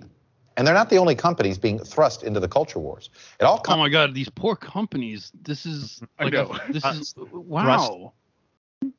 What was that? The anal thrusting of Larry. yeah. Well, I'm I'm just like I feel, look at these these poor victims. Like look how these companies are being victimized. It's terrible. Yeah. comes as conservative lawmakers have ramped up legislation that targets the LGBTQ community with laws that ban public drag performances and, of course, limit gender affirming care for trans people. people. My colleague Stephanie Gosk has more on the pushback against corporate pride. I mean, just the whole every assumption that goes into this piece is something I want to just rip apart. But like, yeah. Anyway. I know, I know, I know. Just let it go. There's a little bit. They, they, they, they Target keep moved its something. Pride Month Oh, sorry. Yeah. No, go ahead, merchandise, go ahead. including a transgender friendly bathing suit, to the back of Oh some of its God. stores Play after customer children to see. backlash. Okay, these are like naked people in shirts. Its stock price dropped more than 15% in two weeks. I got some Bud Lights for us. Bud Light So, marketed a customized can featuring transgender influencer Madness, Dylan and I thought Mulvaney, we were all just triggering an outcry. Sales dropped nearly 30%. There are calls to boycott Kohl's because of its pride themed baby clothes, and North Face, the outdoor company, as well. We like to call this little tour the Summer of Pride. Transgender issues still seem strange and scary to people. 20 states have passed bans on transgender medical treatment for minors. does this very angry debate cast a shadow over some of the progress that has been made? I think everyone is aware that issues that seemed to be settled just a few years ago are up for grabs again. Pride organizers across the country tell NBC News Digital that their once eager sponsors are now more hesitant, growing fearful a backlash will target their bottom line. And I'm joined now by Josie Caballero, Director of Special Projects at the National Center for Transgender Equality and a Forbes contributor. Is this a dude? Yeah, I think it's a dude. I think it's a dude. I mean, I'm pretty sure it's a... on first glance, you would think this was a chick. Just for people that can't see the video, you would think this was a woman at first glance. Yeah. But did you have it? Do you want to keep going, or do we? Yeah, yeah, just just let it play a little. Here, here the angle here that they're that they're going with. It's funny. First of all, there's several interesting things here. Uh, we can talk for just a second before we jump back into it. Um, first of all, it is interesting. I mean, the NJP, we've we've you know the guys in Tennessee, and there, has been some stuff that that there's been some activism. Our guys in the South particularly yeah. have done. Uh, and I actually just saw while we're recording here, the Tennessee NJP posted to their Telegram that Judge Thomas Parker issued a ruling just after midnight on Friday writing that the court finds, despite Tennessee's compelling interest in protecting the psychological and physical well being of children, the Adult Entertainment Act is an unconstitutional restriction on freedom of speech. So the Tennessee federal judge ruled the drag ban is unconstitutional. So and they will do that continuously. So yes. the thing is the the the um and this is why something outside the GOP is needed now. Yes. I'm not like here's the thing. We've been saying, you know, just this market-based critique is not enough. And in fact, passing laws is the way to go with this, right? And so on some level, um, the the people uh, that are doing some of these, and, and frankly, there have been people that have gone and like destroyed Target's property. Now, I have my, I'm just gonna leave that alone, right? Like. I'll just not really comment didn't on I what hear I, somebody say that they would go and and and buy because uh, this isn't illegal. Um, they they would get like every Pride item in the store, buy a whole shopping cart worth of Pride stuff, take it to the checkout, then be like, oh, you know, I forgot my wallet in my car, and then just never come back. You know, I heard. Well, every any anytime I see a magazine in a grocery store checkout, uh, and I feel like it's once a month or once a year of like some uh, National Geographic commemorates the anniversary of the Holocaust or like something with Anne Frank or whatever, I take that motherfucking stack of magazines and I pick it up and I drop it behind the entire rack where the fucking gum and magazines are. I would like put it in my cart and like put, like put, it in I, like the meat area or something like that. No, like, bro. I, I used to I used to put one magazine of another like flavor, like a, a cooking magazine in front of Anne Frank and be like, ha, what are you gonna do about that, Anne? But now I just like I just pick up the whole stack and then act like I'm gonna grab a pack of gum and then drop it behind the rack, and then somebody's gonna that shit like 12 months from now, and they're gonna be all dead. Um, so you know, it's well, like a, it's a mini Shoah all at once, all over again. Yeah. Never so I, I think that on some level, the backlash it is it's interesting to hear that guy say issues that were settled. It's like, well, they weren't yes. settled. They actually weren't. Now they were settled from the perspective of the Jewish media and the political duopoly, etc. But you know there is this dynamic of of Republicans have to give something to the voters, and the tranny stuff reignited all the LGBT stuff, and now you see what here's here's one of the angles that conservatives are pushing is that we need to divorce the LGB from the T Right. And and this is I think the Republican Party's um or sort of the conservative side of the Jewish sandwich, the argument that they're making, which is like, look, the T stuff is putting the whole project in danger. We have to like shore back up the gains that we had made on the LGBT front or on the right. LGB front, and divorce it from the T or whatever, right? And this is something even like that. uh that like rapper Forgiato Blow, that pro-Trump rapper, he said he he did a song like "Fuck Bud Light," And then mm-hmm. he says LGB is being taken down by the T. Now somebody interpreted that like Christians are, are going after it, and I was like, no, no, no, like the T is a cross, and it's like, no, no, it's literally saying that they they're on the side of LGB but not T. And I was Ted talking about Cruz, Ted Cruz and Uganda. Do you guys talked about that on Strike and Mike, didn't yes. you? But the Uganda thing, yeah, with with Ted Cruz coming out. I don't know if you saw that, Jazz. Ted Cruz did this well, extremely. He did like boom. He was like boom. Yeah. Oh no, no, he was attacking Uganda for. He was attacking Uganda. Yeah. This very strongly worded tweet by Ted Cruz. And I mean, Jazz, you you know better than anybody the the space that the sort of brand that Ted Cruz has cultivated over oh, yeah. for himself of decades. I thought you were going to say he, nobody knows more about Uganda than you, Jazz Hands he uh, he put this out uh, this Uganda tweet like criticizing their law and it's it's crazy because it's like this is who you get from the this is what you get from the big uh evangelical like super conservative guy um yeah he wrote here it is this Uganda law is horrific and wrong. Any law criminalizing homosexuality or imposing the death penalty for aggravated homosexuality is blah blah blah blah blah. I mean, the Ugandans are, are clearly way ahead, you know, of the rest of the. But yeah. Well, uh, the Ugandans just are because they're black and because they live in a low tech country they're closer to nature on this where they see this is this is disgusting filthy behavior and we're just going to kill you for it. Like that you know like okay. Right, like, that's yeah. just where they are. But um and and i don't have a problem with it. That's their business. It's not but ours this is but, like the far right the evangelical right, right ted cruz. That's the spectrum but of do opinion. you remember and and Mammy Jazz, you might have missed this too. When what's his name, Kirby, John Kirby, state he's he state department. He's moved around. He's State Department or Department of Defense spokesperson he's a spokesperson for for the Zog Empire. He's a, he's a white dude. He looks like he's a he looks like he was transported from like the 1940s, right? You saying like spokesperson? What's that? Are you saying spokesperson?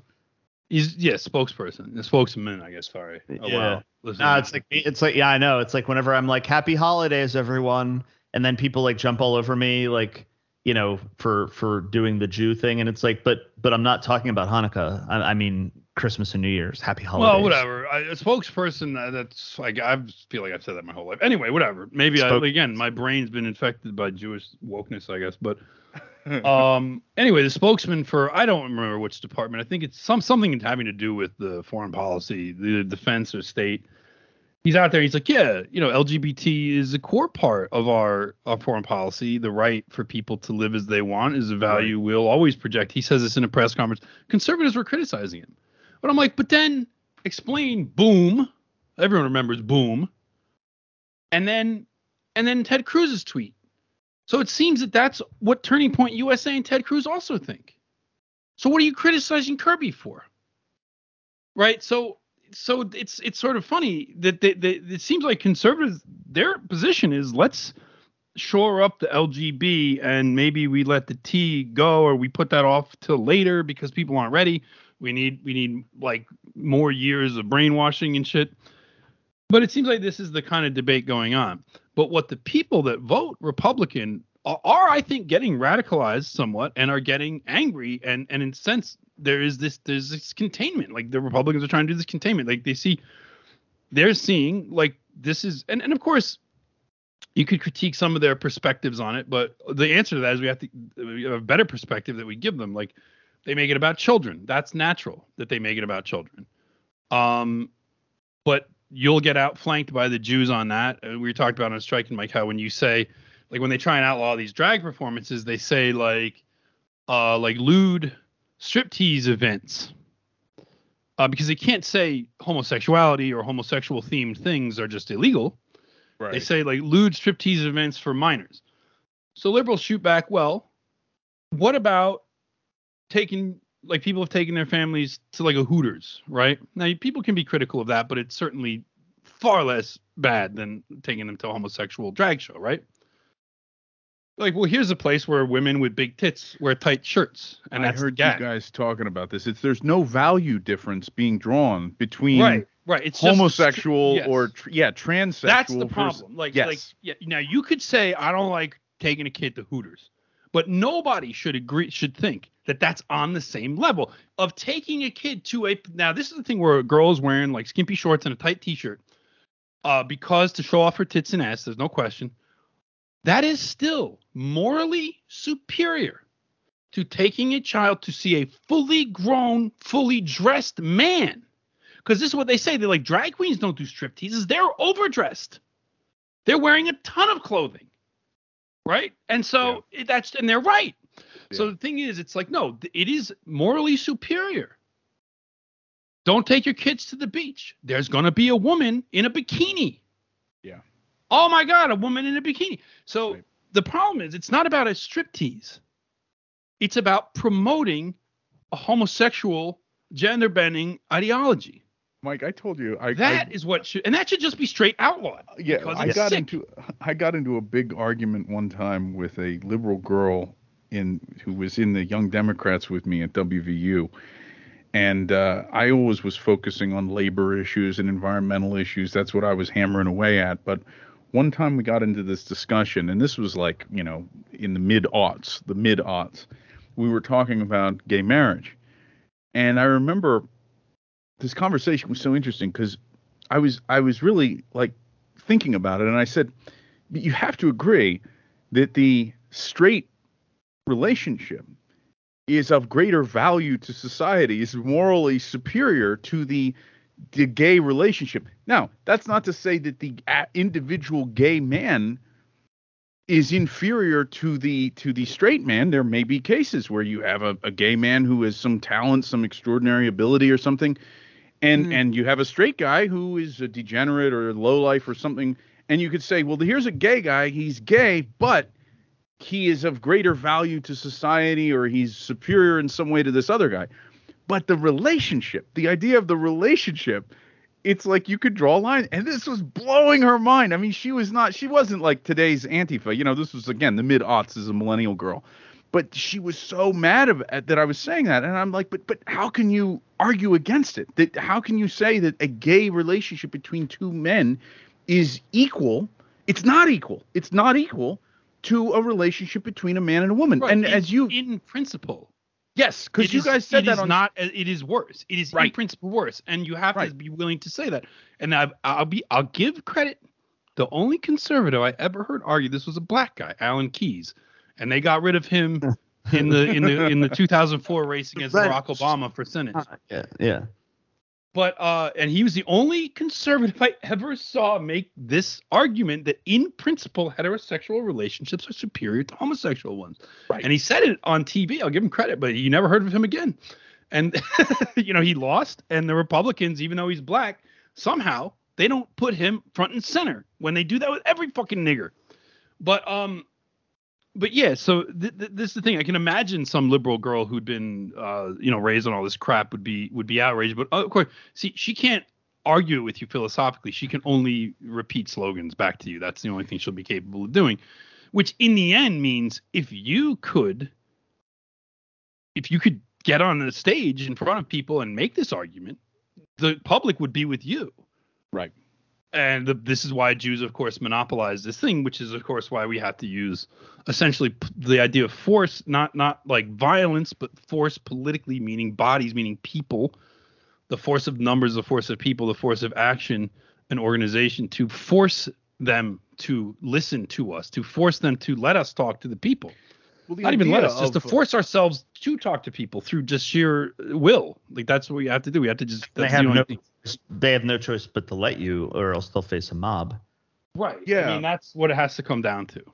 the idea of not being able to make a value judgment about these things Right. it- it's like where does that come from where does that value judgment come from it comes from the social wheel you know the social good the the whole the whole society the organic whole the nationality and that's that's the that's the thing you know when you think about it that's what this is rejecting it's like the, the idea of marriage for instance i remember when this was a big deal you know 15 20 years ago the gay marriage thing Dude, it's 10 incredible how ago. 10 years ago it's incredible how far the republican party has not just retreated on that but has actively switched camps has jumped Are they over to the talking other side.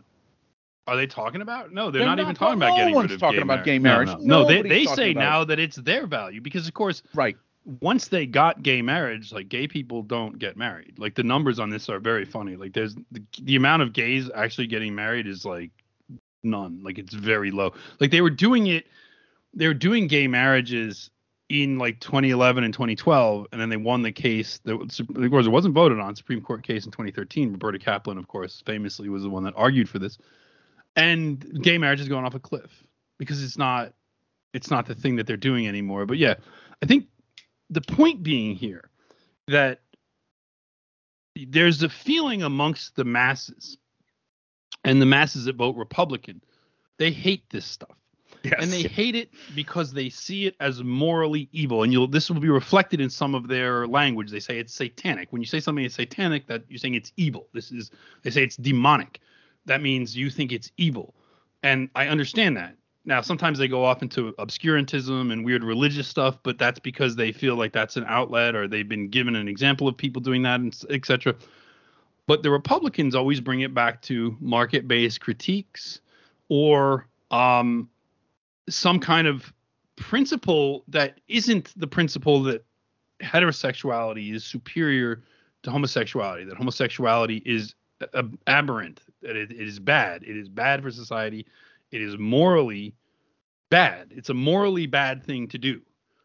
Uh, uh, and for many reasons, like spreading disease, social contagion, etc., all that stuff, right? can make all the arguments we want for that. Let's take it as assumed. Uh, but they won't do that. They can't do that. And they can't do that because they're run by Jews. And Jews have the agenda promoting homosexuality. Right. So this is the problem. The masses have it right in their minds, their mm-hmm. instincts. Yes. But those instincts are diverted into market based critiques or some other stupid thing like don't strip tease in front of kids. That's not what's going on. It's not that kids are being shown strip teases, although they are sometimes at these gay, but they're being indoctrinated into a homosexual ideology and lifestyle. And yes. in, in, in, in, inadvertently, th- that is going to lead to more homosexuality, more child sexual abuse. I mean, it's all this stuff is made. I mean, this stuff is child sexual abuse. I mean, the fact that they call them groomers, that's something they can't for, dial back. Yeah. It's a vector for Zog political pro, uh, propagation and propaganda, right. um, which is why Russia and China have just banned this shit outright. And right.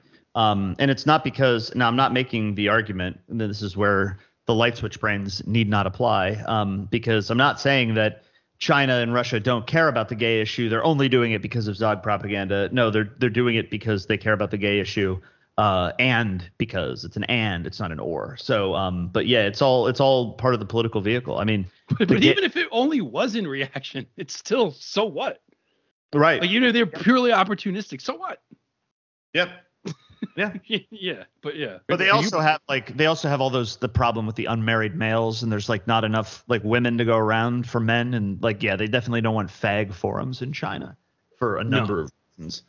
Right, right, right, right. Well, any you, any any I mean the funny thing is that you could even make an argument that from a purely cynical perspective, uh, you know, if you're a ruler of a country like you would not want this stuff purely from a cynical perspective, but then you have to analyze why is a Chinese, let's say a total totalitarian brutal dictator of China, still would want to in some way preserve China. And that would because that would be the basis of even his his power and his ability to project the power, right? Mm-hmm. But why is a Jew different? Like a Jew ruling a society is different than a Chinaman ruling a Chinese society, right? A Jew ruling a Goy society is different than a Chinaman ruling a Chinese society or a Russian ruling a right. Even if you, even if these people are totally brutal, cynical dictators that care nothing but for their own power, right?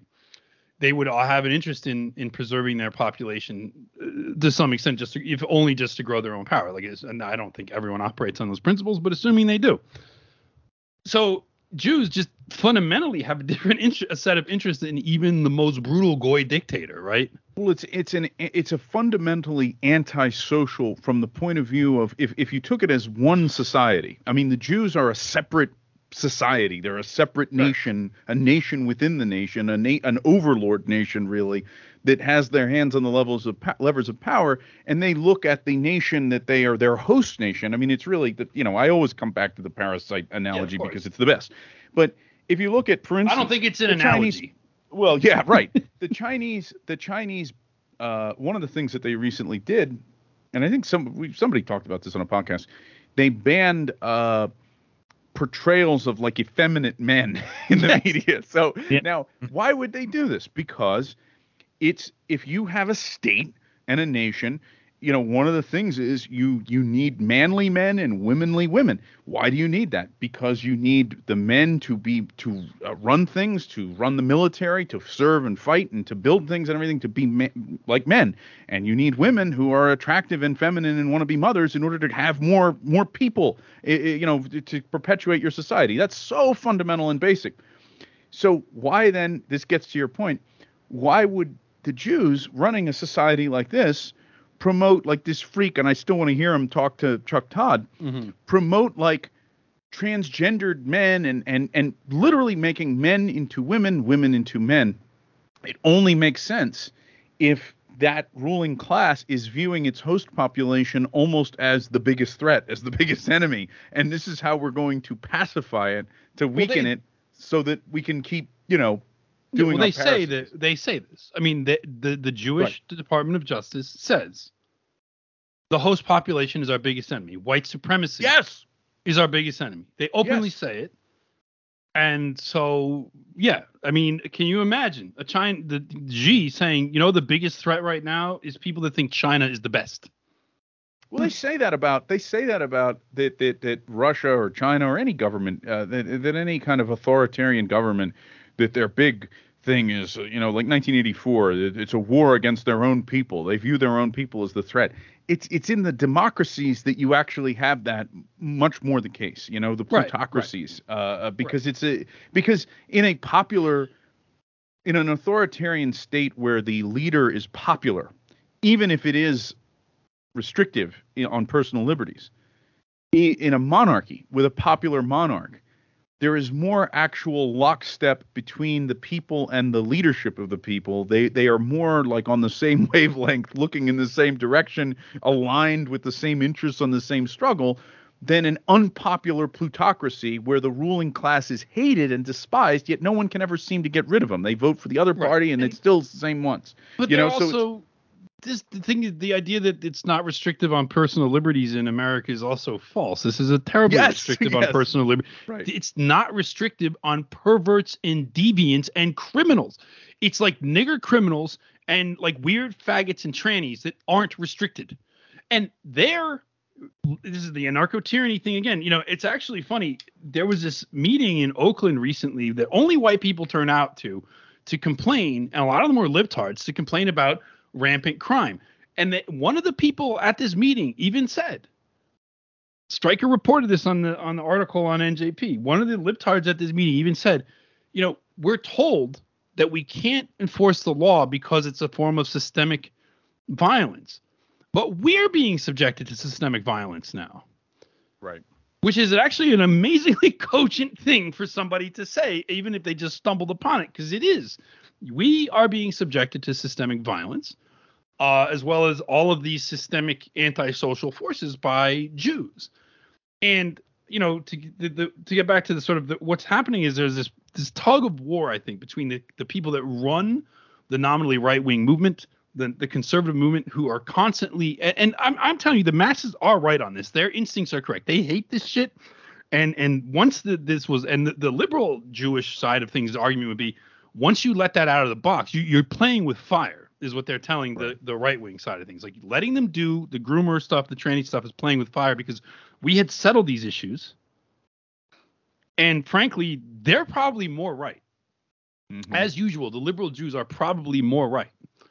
Uh, who are saying like, you know, you can't let them do this because you're saying give leeway on the tranny issue to shore up the LGB issue. That's not going to work.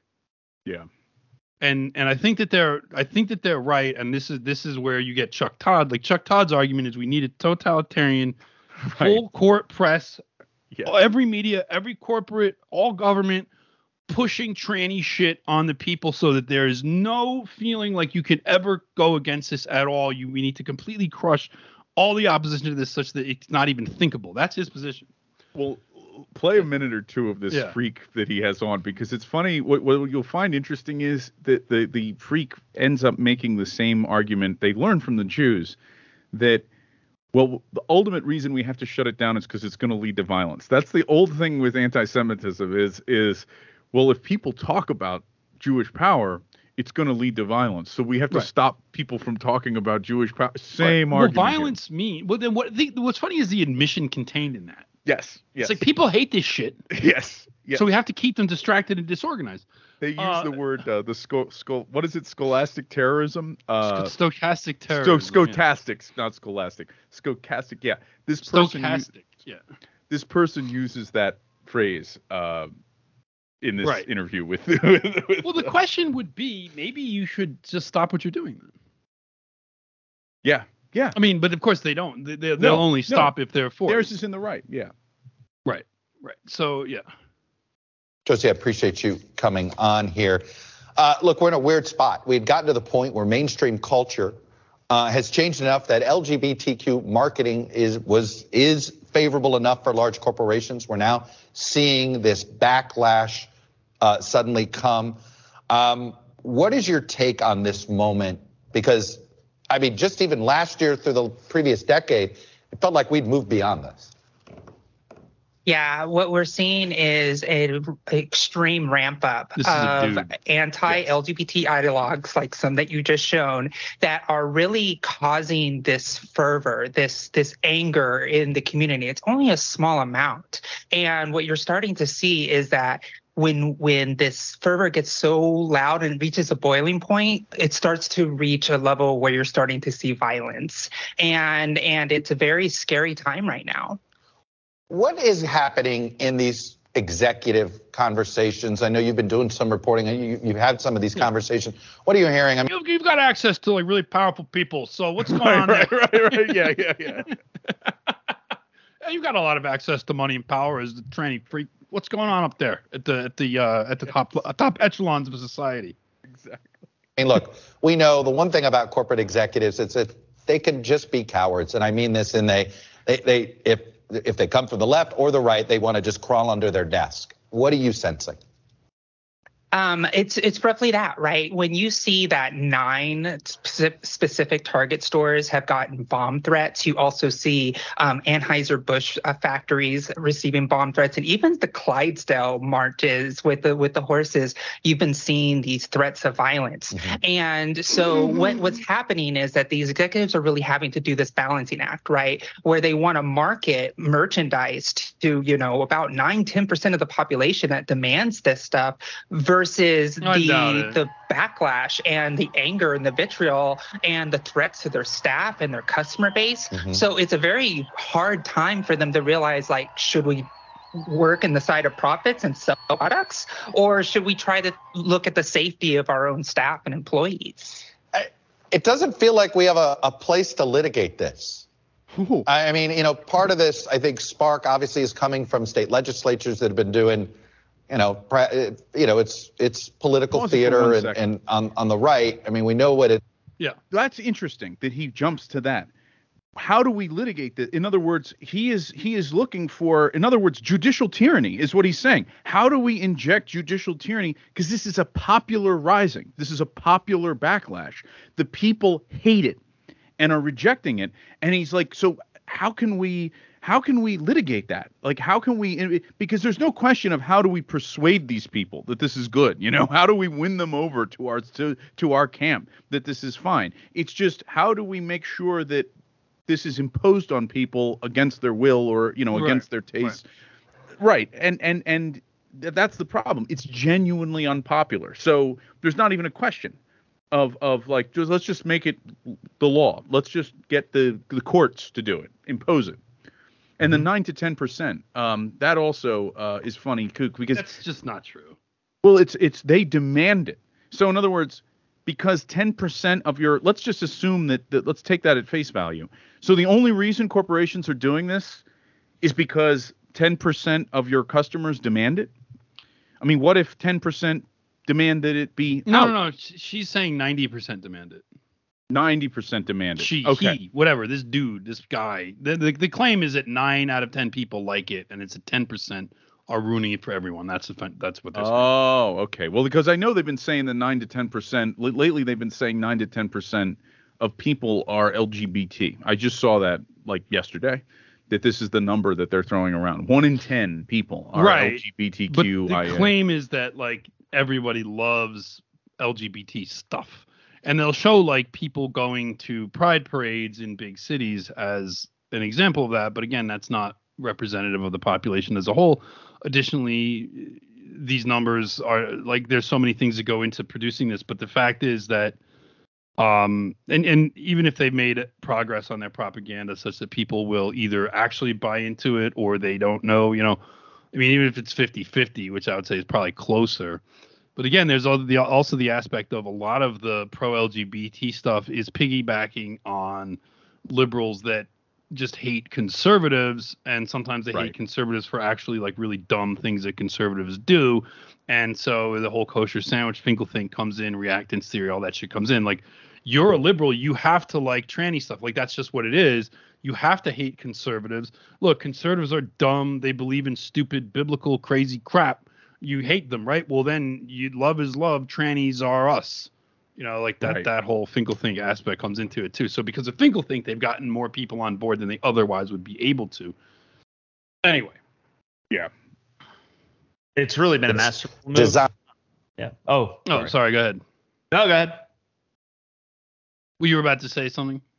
Oh well, just But- the thing. I mean, the Finkel think has been a masterful move in getting everybody kind of like railroaded into this. But all points Right, I aside, mean- people are fleeing the the the party system and have had enough of it. So it it's like post post peak at this Right. time. It's like I I you hate conservatives. It's like I I hate conservatives.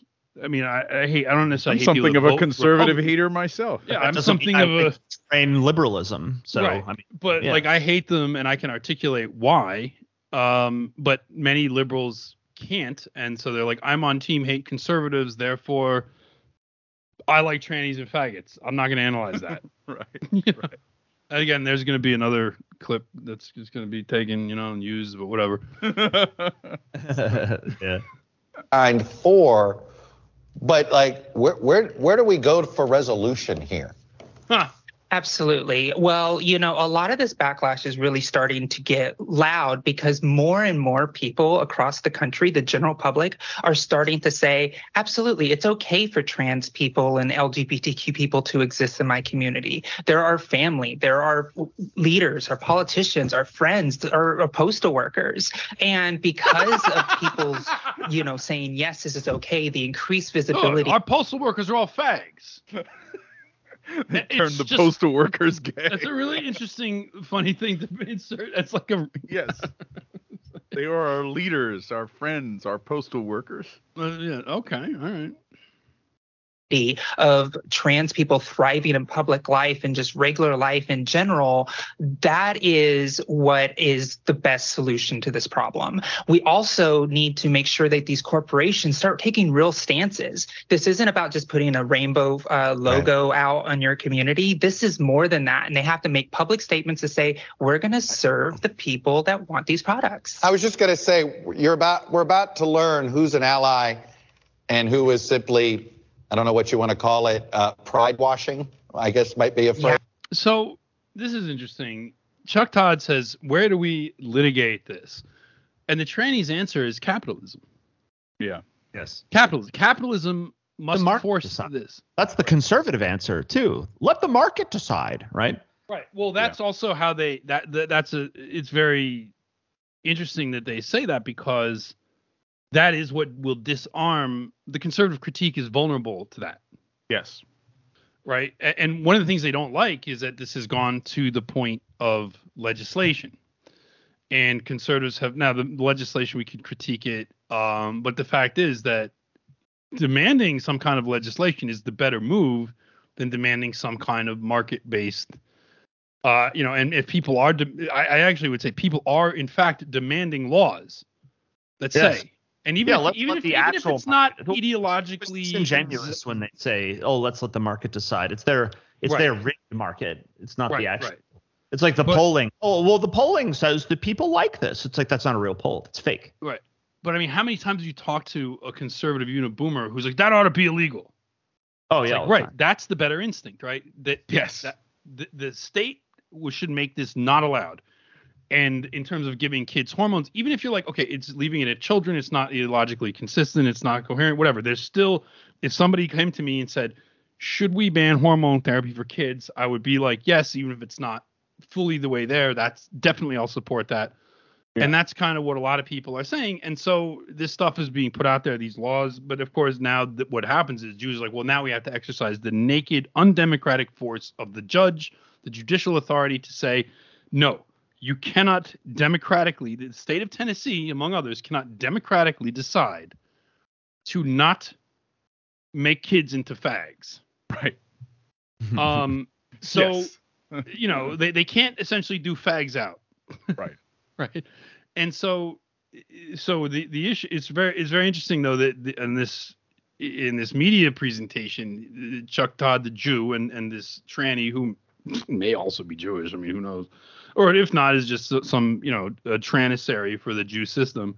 tranissary. Uh, that's that's an old. That's not my my. I know. Uh, it's the first time I'm hearing it, so I have to react. but that's what they are. I mean, that's their function. Yes, that's, that's, also perfect. their function in the system, right? And so, uh, particularly once you get somebody who decides to do this to themselves, they have no choice but to become like a brutal totalitarian enforcer of Jewish rule, or otherwise they're literally, I mean, they're probably going to die anyway. Yes. But yeah, I mean, they will. Inevitably, they will. But, uh, but yeah, I mean, essentially, this Jew and this tranny are like, how can we like totalitarianly impose our undemocratic will on these people? and uh, and they're like, yeah, we're no, we, we had to like leave even that market argument, like let's one throw it back in their face and then not leave that as an option for them. And also, well, they shouldn't be doing this legislation and all that stuff.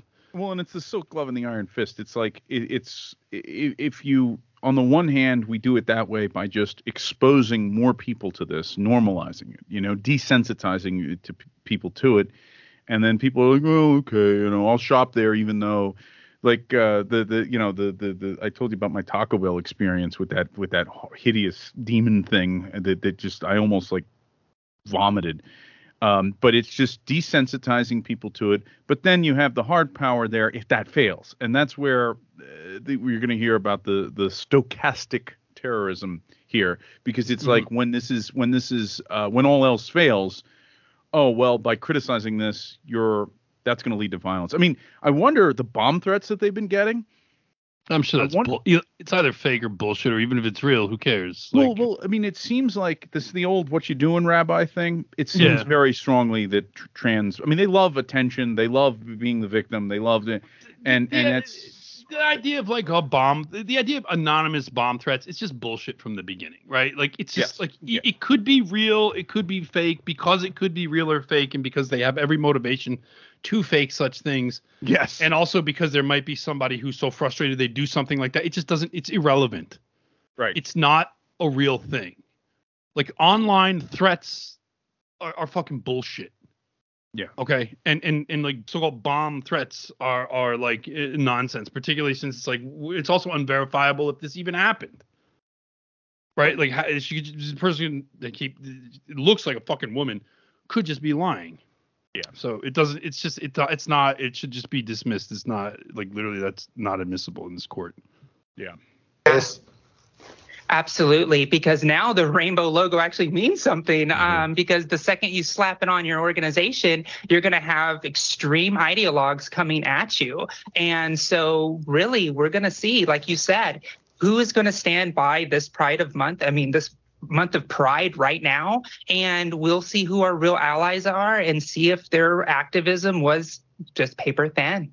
Are you sensing that members of the LGBTQ community are are want to pull back on some pride events for fear of violence? Absolutely. I mean, there is the fear of violence everywhere. We we talk about safety and basically keeping your head on the swivel, but we have to remember where the roots of pride came from. It came from a protest in Stonewall, where our existence was just a crime just to be openly out. So the queer community is ready to to show their pride like the queer community has throughout history. So we're gonna go and we're gonna be ha- proud and celebrate what it is to be a part part of this community and we're not going to stop to show who we are and be visible in our communities. You know, this it does seem as if this is a small band of loud voices that have used social media to gain traction. Do you see any responsibility here in social media companies or or you know, is that, hmm. well, is really that just something that, that's uh, that ship is so sailed there's nothing we can do about it anyway? Well, you have seen the loosening of um, TOS, you know, standards in in in the terms of use in some of these social media companies. So you've seen loosening behavior where on Twitter you can actually now openly misgender people, which is wrong. But so. I mean, literally, Oh, I mean, this is why I, I, you can get like reactance theory when you see this shit. yes, you can. I'm falling prey to it right now. Like, oh, free, so free speech is a threat, right? Okay, I got it. Right, but it's it is that's what this person is saying. Being allowed to say yes this and loosening elevate. So we supposedly live in a constitutional republic where the right to speak is your birthright according to the founding document of the nation. And here this fucking kike and this tranny are sitting here talking about how corporations need to better subvert your God-given rights. right. Yes. Yeah. I mean, it's disgusting. Yes. It's fucking disgusting. And and if even if people only have reactance to that alone, it's like, okay, let's take that reactance though and not put it behind the fucking Republicans who are big into saying like let's outlaw anal let's like let's legalize anal sex in Botswana. Right. You know, yeah. That's part of our foreign policy. That's a major. Yeah. That's uh, yeah. That's our our idealist foreign policy. By foreign, we mean like foreign to all sense of decency and to nature. Foreign, yeah, to foreign nature. to our foreign to nature policy. Yes. Yes. Yeah. But honestly, we need to start calling this what it is. It's stochastic terrorism. These people are raising uh, people's anxieties and anger, saying ex- very explicit things like we're going after children, and it's causing these radical few voices to actually take up and do action. And yes, absolutely, social media companies well, are. Are you going after children? It's a good question. I mean, if you're if you're so then you wouldn't object to children not being allowed to attend your events, right? Mm-hmm. Yeah. Oh, you do object to that. I mean, this is like conservatives make this argument too, and on some level, you know, I mean, but it's also the thing is this is a bottom up. Uh, forgive me for saying this. Oh, jeez. um, but it's it's it really is that kind of stuff is, is it actually top to bottom or bottom yeah. to top. No, well, the thing is, the Republican Party doesn't want to have to be uh, pandering to this. They don't want to, and you know they don't want to because they're they want to be on the bottom. They are yes. on the bottom. They're definitely right. on the bottom. Right. But in, in reality, though, th- this is this is being demanded by the conservative masses, by the Republican Party voting. I don't even want to call them conservative, by the the yep. masses of of people that vote for the Republican Party. It's not even it's not even entirely white. Like there are some non-whites as well that are disgusted by this and that's good. Um, and so uh, there is a demand for like, and these people, you know, if you put in front of them the possibility we could just make all of this shit fucking illegal, they would be like, okay, yeah, and they know this too. Yeah. Which is why that has to, you know, they have to play this constant uh, back and forth with it.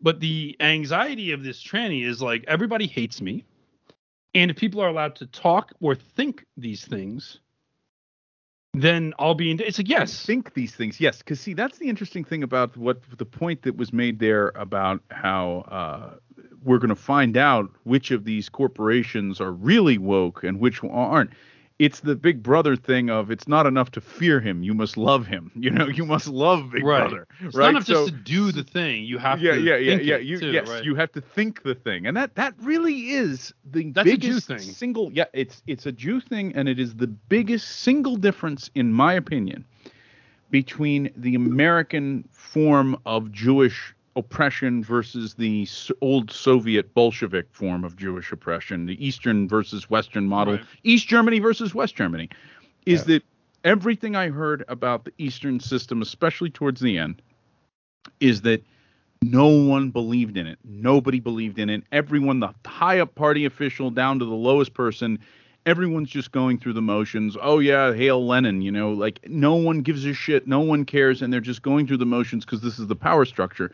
Whereas in this country, the thing has been, and I think it, this extends, uh, I've said this for a while, I think it extends even to Joe Biden. I think Biden, on one level, he's a buffoon and a clown, and yes, he's he's ancient, and you know, they saw the video of him falling, and it was funny and all this, uh, and and he's always been kind of a midwit, just crude politician, uh, a buffoon.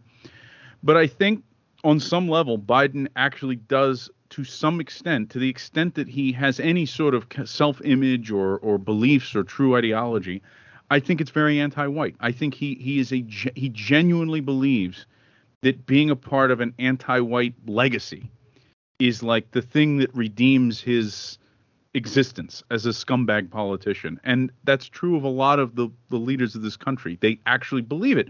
And and that's the funny thing here is their their critique is that these corporations all jump on this bandwagon, but but they really love LGBTQ stuff, or are they just putting it on there because we've used money and power to force them to do it? You know. Well, uh, well it, this is why liberalism, Jewish liberalism, is the most totalitarian system ever devised, and it also is the most totalitarian control structure that Jew, Jews. I mean, in some sense, more so over time.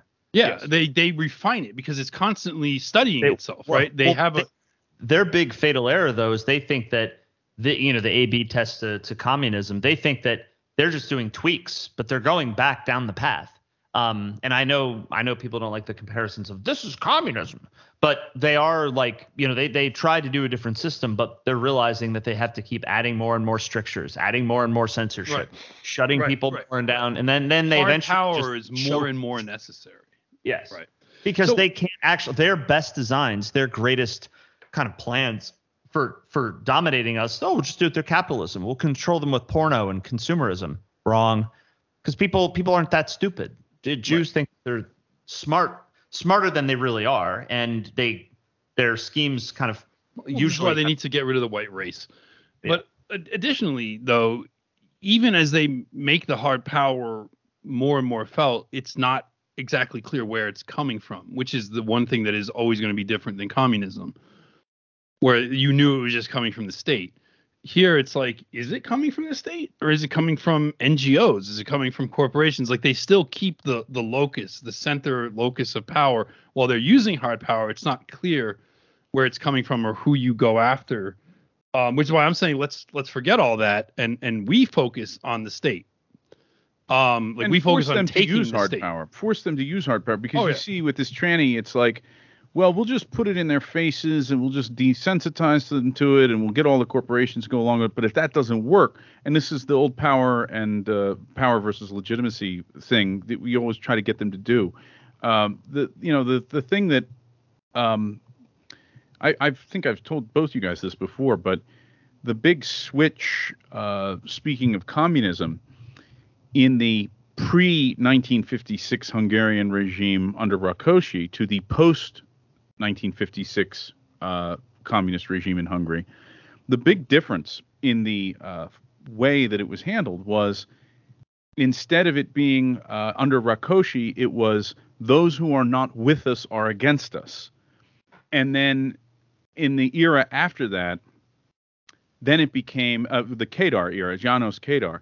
Then it, and then that lasted right to the end of the Cold War. It was those who are not uh, against us are with us. So it's a much more passive approach. And that really is kind of the A B test there of can we passively get people to just go along with this and, and just accept it? Uh, versus do we actively try to root out ideological heretics? You know, anyone that like harbors a thought that's different. It's different.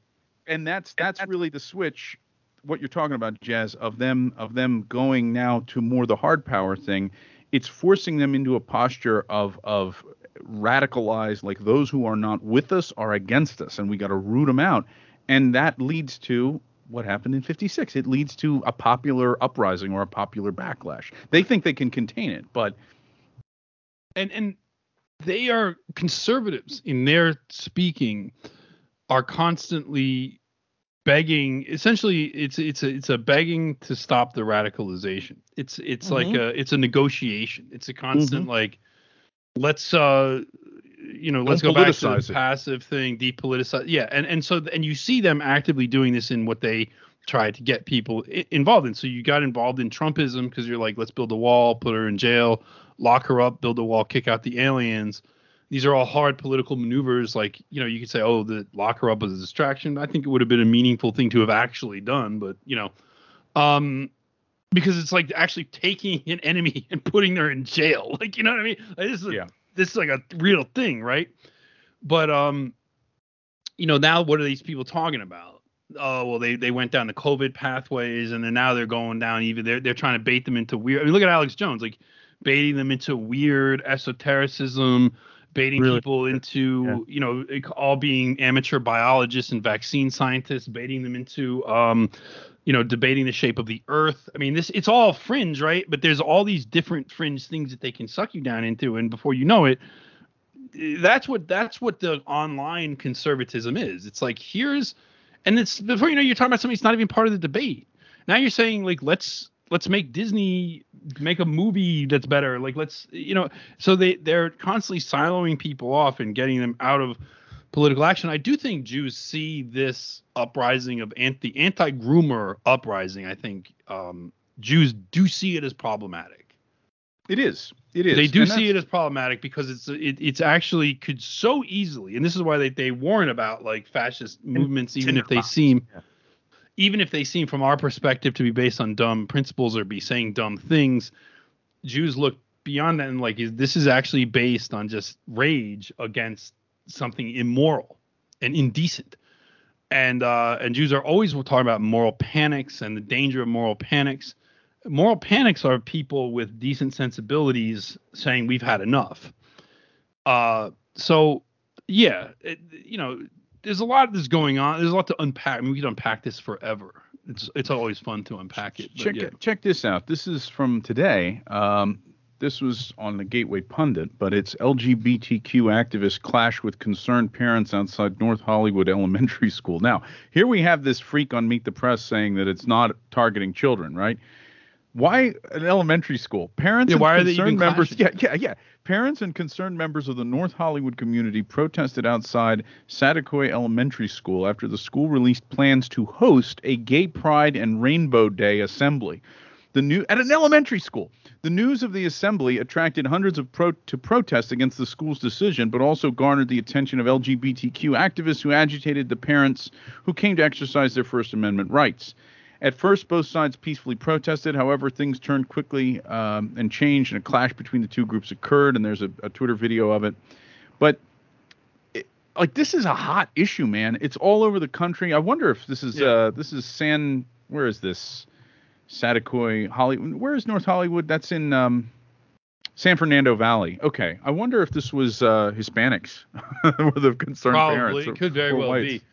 But but there's white people there too. But yeah, there's a lot of there's a lot of brown people I'm seeing in these videos. But also, here's the thing. But look at what conservatives are doing. Like look at this very article.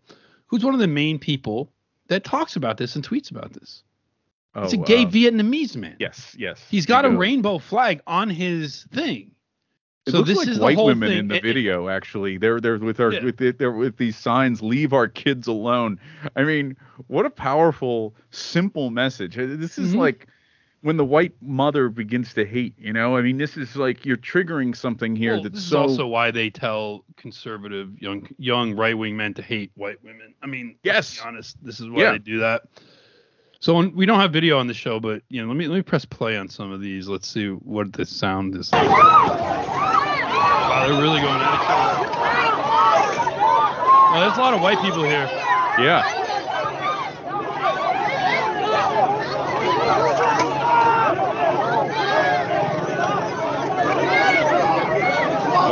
violent. There's some pushing going it's just, on. It's just chaos. But yeah, I mean, look, you know, there probably are some brown people, and and on to some extent, I'm I'm I think it's like fine if you're standing with brown people on this issue, but we oh, should also yeah. remember that conservatives are going to then use that as a way of saying like you know look at this multicultural collection of the working class and things like that to further delegitimize white activism where i would just say look we can work with with non-whites on on issues in which we agree agree with them, but we can never forget that this is a white movement. Like because because frankly, uh, and and we can't fall into the trap of like putting them out in front because they're allowed because they're given more leeway. Like look, I Andy Ngo, okay, nice work, but you're still a gay Vietnamese dude.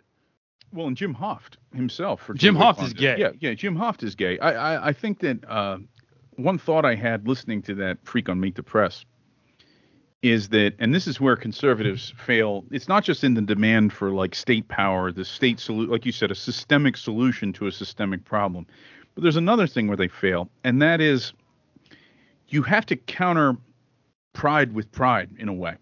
Yeah. Uh, it's like when they are, what this person said is, we have to be out there. We're motivated to do this. We're this and that. It's like you cannot be. Uh, it, it's why the anti-white stuff never works. I mean, white pride worldwide is an old like Stormfront slogan, but it's still the idea of it, of white pride as an affirming something, you know, an affirmative yeah. pride rather than just a negative, like, well, I'm not, you know, all racism is bad, you know, the old Tucker Carlson thing. That's so hard for people to get, wrap their minds around, and that comes down to, like you say, the the uh, the value difference between straight and and gay marriage. It's like you have to affirm that the that marriage of a man and a woman is like the the morally superior thing. It's the better thing. It's the higher thing, and you have to like believe in that and defend that. I, I think that the whole idea of gays uh, in a church kissing or something, it's like it's one of these things that even if you leave aside all the question of of do gays have more diseases, gays are more predator, predators on children. If you leave all those sort of utilitarian arguments aside, it's like you are dishonoring the you. This is a moral offense and a dishonor to the to the church, to the community of the people. It's like to the social values of the people. You're you're flagrantly dishonoring that. This is like an an attack on public morality if you come at it with that sort of sense of indignant pride in who and what you are, and that you have the moral right to defend who and what you are, you're going to come at this much stronger than if it's just like, oh, they're coming at me with this stuff and it makes me uncomfortable. And that that's sort of the difference there in mindset. I don't know. It's a tricky thing, and it's the same thing if you if you join with, uh, say, Hispanics who have kids in school who they don't want this shit. It's it's a question of do you come at it from a white pride perspective? If you do, then it's okay. You can work with these people on this issue. But if you if you don't have that mindset and you're right, like, oh, right, see right, this, I'm not a racist because there's trannies or there's not trannies, there's Hispanics, there's brown people and black people here too, so that proves I'm not a racist. You're you're it's over before it started, you know. Right. Well, you don't. Yeah, as long as you you don't have to like delegitimize the humanity of these people. Right and you could say our shared humanity means that we are can stand together against this shit. The inhuman, yes. right, but like, cause the you know, but but like we're not, um, but we're still white, and and honestly, those people, a lot of them wouldn't really object to that. They wouldn't, and those that would are just subjected to Jewish propaganda. Like, you know, a lot of them times you see some of them are puzzled why white people don't do this. I mean, when you watch yes, Ock Nation on YouTube, he is forever puzzled at why white people aren't doing this. And, and he actually has a guy that comes on using a lot of our talking points explaining to him what's going on with white people and, and the jewish propaganda and such. But yeah i mean the, the thing is um, it is true. You have to not you can't it, everything can, in conservative world everything is negative. It can't simply be negative. It is it's not just that it's okay to be white it's good to be white. And in fact they win on this remember that thing we talked about where uh, christopher Rufo who works for jews was talking to that black Michael, the black that got in trouble for pro Palestine stuff. I forget his name. Anyway, the guy was like, well, "What do you like about being white?" And Rufo was like, "Let's not talk about that. Let's talk yes, about how." Right. Critical race theory tells people that being on time is white supremacy and that's bad. And and the guy was like, yeah, no, you you lose. Like you lose when you do that. And yeah. that's you know, because it, it's like who gives a shit if like first of all they're probably right when they say that but also who fucking cares? Like it's not. It's like it's, it's literally they're saying critical race theory is bad for niggers because it tells them that they're stupid and lazy. Yeah. Like in a backwards way, and it's like that's what they're conservatives were always going to do that, and that's why we hold their feet to the fire on this. They're always going to default to a way that white people are illegitimate, yeah. or you know, or that you can't be pr- proud of being white, and uh, that any any and in reality, I mean, look at Dinesh. I don't know if Jazz, if you saw this, that Dinesh D'Souza has come out as a I, race realist. Yes, I heard this. Yeah. So, to me, you know, and this also comes back to the social media world, because those people that think, and this was very big when Elon Musk was retweeting black crime statistics with, you know, just n- no commentary, just like wow, literally wow, just wow. Um, and people thought this was some kind of progress that he was doing this. People will say like, well, Dinesh is saying this, and uh, that's good because now more people are seeing that. Like, no, what Dinesh is telling you is Dinesh is a liar. He's been a liar his whole life. He's a charlatan. Dems are real racists is a lie. It's a deliberate lie. It's meant to take you down into this mentality. Um, and so that's that's what that's what he's doing. And so really everyone should be mad at Dinesh for having 20, 30 years now pushing Dems are real racists when he just knew niggers were stupid the whole time. Matt Walsh, uh, Striker just put out a thing about that. The people are already with us. Dinesh D'Souza, uh, Matt Walsh are a Republican rearguard action in an yeah. election year. And yeah. uh, I found an article uh, that you guys might find interesting. I didn't get a chance to talk about this anywhere. It was on townhall.com. And it was the article is this is from May 29th. I just put it in the chat there. It's Rise of the War on White yes. People. Yes. And this article, it's just, you know, it's exactly what you would expect. Uh, the guy who wrote it actually wrote a book uh, called The War on Whites How Hating White People Became the New National su- Sport. And it was released uh, May 24th, so just a, like a week ago. But I looked up Town Hall, and it's funny because in the article of The Rise on the War on White People, if you look who this guy quotes, this conservative writer, Ed Brodow, Mm-hmm. Um, he quotes he quotes Stephen Miller. Yeah, he quotes Ben, ben Shapiro. Jews. Ben Shapiro and Stephen Miller are so so like the left says author Ben Shapiro wants to portray America as an incurable mass of bigoted whites. Uh, this is a big lie, blah, blah, blah. Former Trump aide Stephen Miller has accused Biden of racism against white people and anti white bigotry. So, what I did was I just searched on townhall.com I first I looked at this guy's other articles. Now he's banging away at it. Here's another one from September 21st of last year. Rejecting waves of illegal immigrants is not racism; it's common sense. But then I hmm. searched Israel, and here is the stuff on Town Hall. Just a handful of the headlines. This is from Dennis Prager. Men give birth. America was founded in 1619, and Israel is the aggressor. so like these are big lies of the of the left. Then Another one. Uh, Rebecca Downs, September 24th, 2021. New York Times quietly edited comment about pro Israel influential lobbyists and rabbis when covering AOC's tears. So they are they are aggressively on the anti-Israel bias of the New York Times, the anti-Semitism of the New York Times. Mm-hmm. Um, and, and, you could just go through. I mean, it's article after article, dozens. here's one: Jonathan Feldstein. This guy's the ultimate. Article after article. This was May 12th. Gazans should be thanking Israel. Gazans should be thanking Israel. Another one, Yael Eckstein, May 10th. This is all in the last month. The, oh, yeah. the miracle of Israel. Uh, and then another one, Alice Joseph Bauer. We don't know how to fight wars anymore. So I guess saying that the Israelis are are being too soft. Um, so so you could get this guy uh, saying the war on whites, the rise of the war on white people and and this is what you get with it. The the solution is Zionism. oh know? yeah, yeah. Well, I mean, Michael Tracey actually had a hilarious yes tweet about this today. He's like, how do how do we solve wokeness, folks? That's right, Israel. Israel is the answer to wokeness. It's like I mean, he's that's, like that's Ron DeSantis' campaign. But the other Randy thing Fine. is this: how do Stephen Miller and Ben Shapiro frame the attack on white people? Right. It's an unfair attack calling them racists when they're not. Right. They're open-minded, anti-race, love niggers. Yeah, we love niggers. How dare these hmm. libtards accuse us of not liking niggers? Yes. Exactly. I mean, that's always going to be the framing. Right.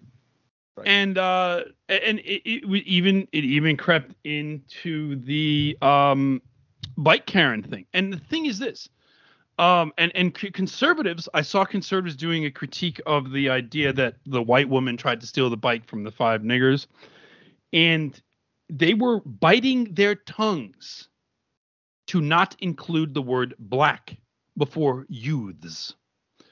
So they're like, oh, look, but this was always based on a preposterous premise the idea that a pregnant woman, and they would actually include the word white when talking about her a pregnant white woman would try to steal a bike from five youths.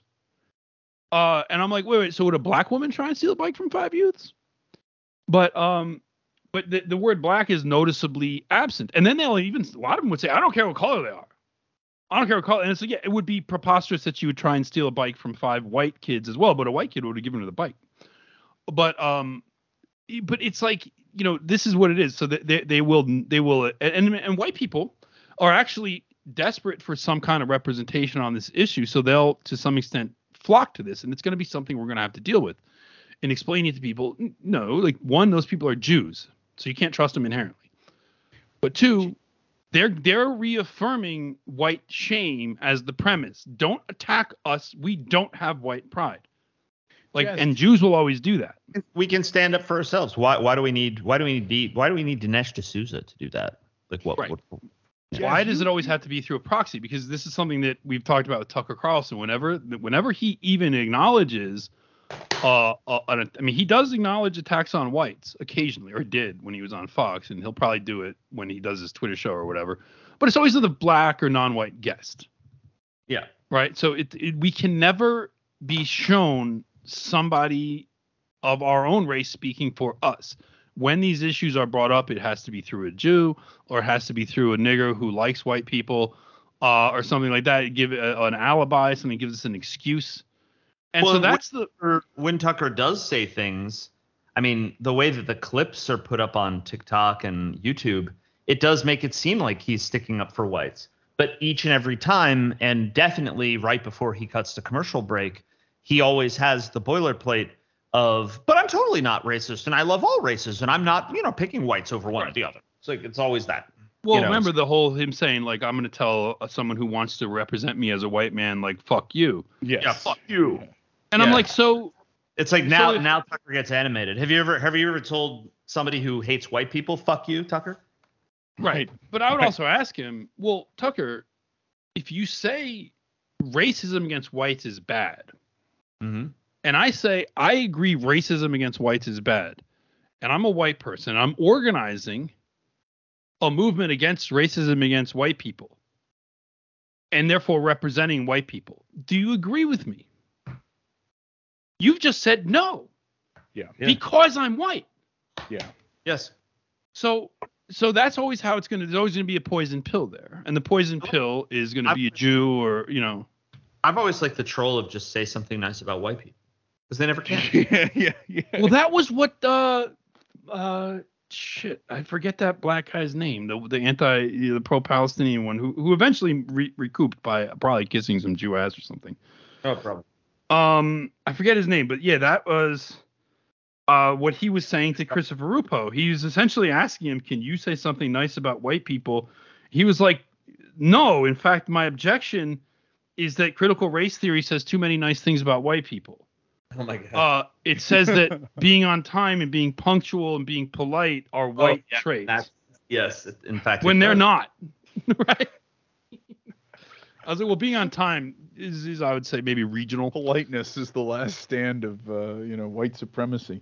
Uh, mm-hmm. Jazz, I was going to ask, didn't you, you and I talked about this a while back, but you were saying about uh, when when you were first kind of schooling me in in Arthur Finkelstein and and that whole phenomenon, how yeah. there's even back when he was doing his thing, the there were like he had critics who were thinking like this can get out of hand. Basically, yes. it's it's like I thought that was really interesting. That stuck with me. The idea that you know this works to a point, but you're kind of playing with fire. Well, because it's a it's a hack, right? Like the, right. it's a hack of the system. Like you they they they the story, and I'll do the very very condensed version of of this is that um, you know the state of New York, uh, New York State at large was becoming increasingly non-white, and they wanted to run Republicans there. And the question was, how do you run a Republican in a statewide race where it really you can't run the Republican uh, on a Republican platform anymore because they'll lose. Like if you do that. Um, and it was Senator uh, Senator Al D'Amato um, was the one that Finkelthink like really blossomed because uh, he he was able to get Al D'Amato elected to Senate by not running on D'Amato's platform and telling people what D'Amato's going to do for you and all this other shit. It was why the liberal on the other side he made liberal the F word, right? Liberal liberalism um, this guy is going to destroy our state, all this stuff. And you saw the proto versions of what you see today. Um, and people voted for D'Amato because he wasn't the the liberal. He split right. the liberal vote.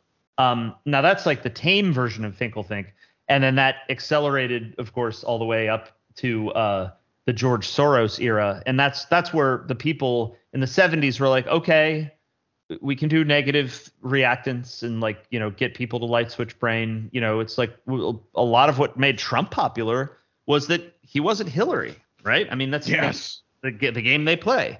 Um, yes. And I think that's been my prediction where Biden gives the reins to Kamala and they do not Kamala, and then they get that's how they get a DeSantis or somebody who would otherwise be totally unelectable on on their own or on their own platform. Like I was asking at the beginning of the show, why why are they doing this again? Why would they even bother? And I think because the other shoe that's going to drop is they have they, they don't plan to run DeSantis as DeSantis, just as they never planned to run Jeb Bush as Jeb Bush. Right. Jeb Bush was supposed to be the opposition of Hillary. It was never going to be, yay, Jeb, we love Jeb. Well, we want another Bush in the White House. Yay. It was going to be, he's not Hillary. Look at this evil liberal in a pantsuit. That was going to be the, the thing. But Trump just came in and basically turned the, turned the shit up to 11. And guess whose campaign Finkel, think, Finkelstein worked on before he died, probably of AIDS in 2017? Yeah. Trump. Yeah. Yeah, and of course, there's all the whole Israeli connection there too. Oh yeah. Well, yeah. "Make America Great Again." The Reagan slogan was Arthur Finkelstein. He invented "Make America Great Again," and then it was Trump's again. Imagine yeah. that. Yeah. And and Trump is was this is objectively like I think at this point it's been proven like the Trump thing MAGA is basically an Israeli operation. Yes, uh, it's an Israeli influence operation right, because they right, Netanyahu. I mean, and and, and, and because everywhere you look in MAGA, there's Orthodox Jews with their little skull caps sure. lurking around the around the corner, and the reason is because they feel like mm-hmm. we need a certain amount of like a patriotic uh, white population in America to protect Israel, to it, fight yes, for Israel. And, I mean, that's, and that's why it comes down are, to. That's why they're doing a little bit of the anti woke stuff because they think that uh, the Jews that like just want like open pedophilia are gonna bring Nazi time back if they keep doing that. That's the yeah. that's the that's the battle at Disney too.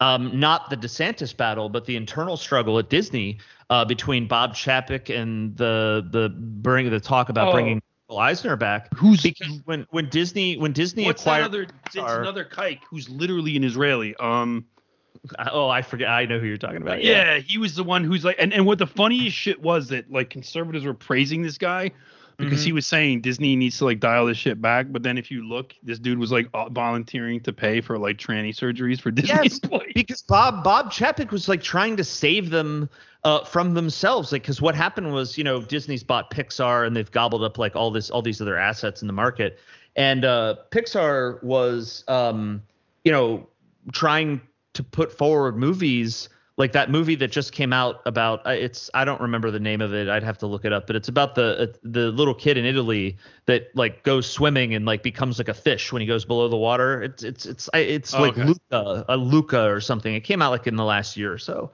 Ike um, Perlmutter is his Jew's name. That was that was yeah. like the anti woke Jew supposedly right. that that well, the Disney haters were praising, even though this dude was literally paying for tranny surgeries. yeah. Well, so let me tell this story because it ties it ties with all that. So Luca was eventually put out, and it's been out in theaters and it's been out on video, and, oh, and it, yeah, it's fairly, it's fairly innocuous. It's fairly innocuous what they put out. Um, but the originally proposed script for that movie was that Luca, in whatever I think it ends up being a dog in the movie, um, but the dog was originally supposed to be another boy with whom he had like an open physical, like gay prepubescent relationship with throughout the movie. And Bob Chapek was basically like, no. Um, and he kept saying no to these people, but he was saying no to them in a way that was like, if you do this, it's going to make it even more difficult to defend you. And I'm doing this for your own good. Like, if you want to have, if you want to do this movie in 20 years, don't do it now. Right. Um, yeah and and and they just were like these people interpret that and this is really why there's like the left left Jew versus right Jew sort of like battle going on because these people don't give a shit. They're like, fuck you, Bob. We're putting the two like child faggots in this movie, and we're gonna we're gonna make it happen. And now that you're saying no, because you're the one who's in charge, you say no. Okay, we're gonna make a big fucking problem about it. And that's what Pixar kept doing, and they kept putting forward these like these scripts that like have just really disgusting shit in it. I mean, imagine that parents taking their kids to see Luca, which is G-rated, uh, apparent allegedly, purportedly, um, and it's like two like seven, eight year old boys like having a gay relationship throughout the entire movie. Like, what in the absolute fuck? Yeah. Jesus. Yes. Jesus. So we have to read some of this town hall article. oh, because this shit gets um, yeah like this shit gets like this is why the we are necessary and this shit has to be mm. challenged and attacked because it, it's going to be so tempting for whites who have been. I mean, they wouldn't be doing. Here's the other thing. The left, you know, have you heard about the? Have you guys heard about the left? The have you heard about it? The left, mm-hmm. the left, right? Uh, the left wants to portray, and this tranny and Chuck Todd, the Jew and the tranny, want to portray that this um they, they always want to portray right wing stuff or, or, or racial stuff uh, anti-homo as top down. Like the people love these. The people aren't racist. The people, you know, like these these ideologues, these racists, they come in, but they wouldn't be doing it. This this acknowledgement of anti-white hate. They wouldn't be doing it if they weren't already walking a fucking tightrope on this shit. And yep. frankly, the CRT stuff didn't cut it. It was their first attempt. We attacked it two years ago when we saw this shit starting to trend and you really haven't heard the word CRT very much. And now they're starting to say anti-white. We caused that. We pushed them to do that. And we always said insist on the word anti-white. Insist on it. But now that they've accepted it and they're using it, like we have to still keep attacking them because they're they're they're subverting it. So listen, mm-hmm. the white population, so there's stuff that's mixed in, but there's always a poison pill here, and it's going to be easy for us to detect. This is in this Ed. What's this guy's name? Ed Brodow. Yeah. okay. The white population is not being given credit for its contributions. Okay. White men founded our republic. It, well, this is literally like a, a term of a, something that they're attacked on anyway. But anyway, white men ended slavery. Oh. Whites are largely responsible for the day-to-day commerce that puts food on the table and clothing on our backs. Wait, I thought it was fucking sweatshop workers in Malaysia that put clothing on our backs. Anyway, like it or not, white people drive the engine that makes our country work. their track record has been perfect, but their values stand as a role model for the world. With the civil rights legislation of the 1960s, whites made it possible for blacks and other minorities to become full partners in the American dream. Now, we've analyzed this American dream nonsense, which is actually a Jewish, this is literally a Jewish term that wasn't really used before the war. White power was unchallenged up to that time, yet willingly, unilaterally, they relinquished it. No one forced them to do these things. They acted because it was the right thing to do. What are they getting in return? Contempt, hatred, and intolerance. Well, it seems like there's a lesson there Assuming all this is true, which we can unpack that, but it seems like there's a lesson there. The left, the left, have you heard about this? The left says author Ben mm-hmm. Shapiro wants to portray America as an incurable mass of bigoted whites. President Biden bought into this lie when he said that white supremacy is the number one threat to the nation. Former Trump aide Stephen Miller, another Jew, he's only going to quote Jews in this whole fucking article, has accused Biden of racism against white people and anti-white bigotry. Bigotry. Joe Biden contributed to the war on whites with his latest executive order on equity in an attempt to replace America's belief in equality with an illegal policy that emphasizes skin color over merit in government hiring. Biden's policy will ensure that all new federal employees will be selected based upon their skin color so that preference can be given to non-whites. Most Americans are not aware of this because the media do not report on Biden's anti-white policies. Stephen Miller, a Jew, asks, When did racism against white people become okay? Now, listen to this. This is really funny. It all began with Barack Obama. Wow. That's where different racial and ethnic groups were getting along just fine until 2008. I thought he was supposed to fundamentally heal the racial well, divide. this is actually what this is kind of what they're attacking, but it's it's like they're saying they're saying it was healed. Say the purpose of Obama was actually to like create like racial strife in America, um, so that we could arrive where we are today. Um, Th- then Obama showed up. Well, this is what this guy is saying. He showed up, and racial division was reintroduced into American life instead of recognizing the significance. mainstream under Obama. Instead of recognizing the significance of having a black president, the U.S. has been plagued with an epidemic of racial conflict. Obama's inflammatory statements, one after another, fomented animosity between races. Accusations of white privilege and white supremacy have monopolized our civil discourse ever since. Now, I would say that what happened is that a lot of people just didn't like having a black president. Like a lot of the reaction to Obama, like like people That was, yeah. I mean, I- it, like well, it was a big, that it was a wake up call for a lot of people that that, that is slowly happening, but it's like we're still, you know, I, I- compare it, Mike, to the uh, the, the, the the the the way uh, Star Trek: The Next Generation portrays like the universe, where it's like you have they have the white captain and like the white medical officer and the white second command, but you know you got Geordi LaForge, you got these different, but that's okay, you know, we got we have like it's it's a diverse group, but the whites are still basically in charge that's the way a lot of the stuff in the 80s was uh, Yes. you know and then and but then like it suddenly became real for a lot of people Well, and, and, and the thing is that um yes, and what happened was, you know, the left was accusing these boomers that were screaming uh, Barack Obama wasn't born here. He's not Mhm. legitimate. They were finding all of these other ways yes that he wasn't legitimate. And the left, well, you know the who leftists- start, remember remember who started the birther shit? Donald Trump. Right. Well, he was Mm-hmm. highly, heavily involved in it. But one of the things that liberals were saying is like that's bullshit. You just don't like Actually, having a no, nigger president, and they were right. That's They were wrong. Right. No, no. You know who started the birther shit? You know who started the birther shit? And it legitimately was Hillary Clinton in the primaries against Obama in Yes, 2007 and yes, yes. 2008. Right, It's which is true. sort of funny.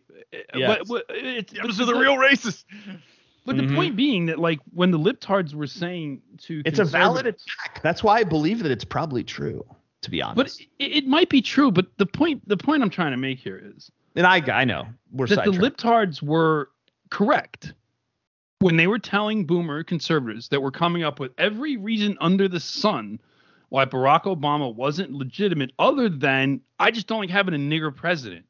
Is but that the fact is that- was we have an we have an episode title for season finale of FTN? Libtards were not wrong though.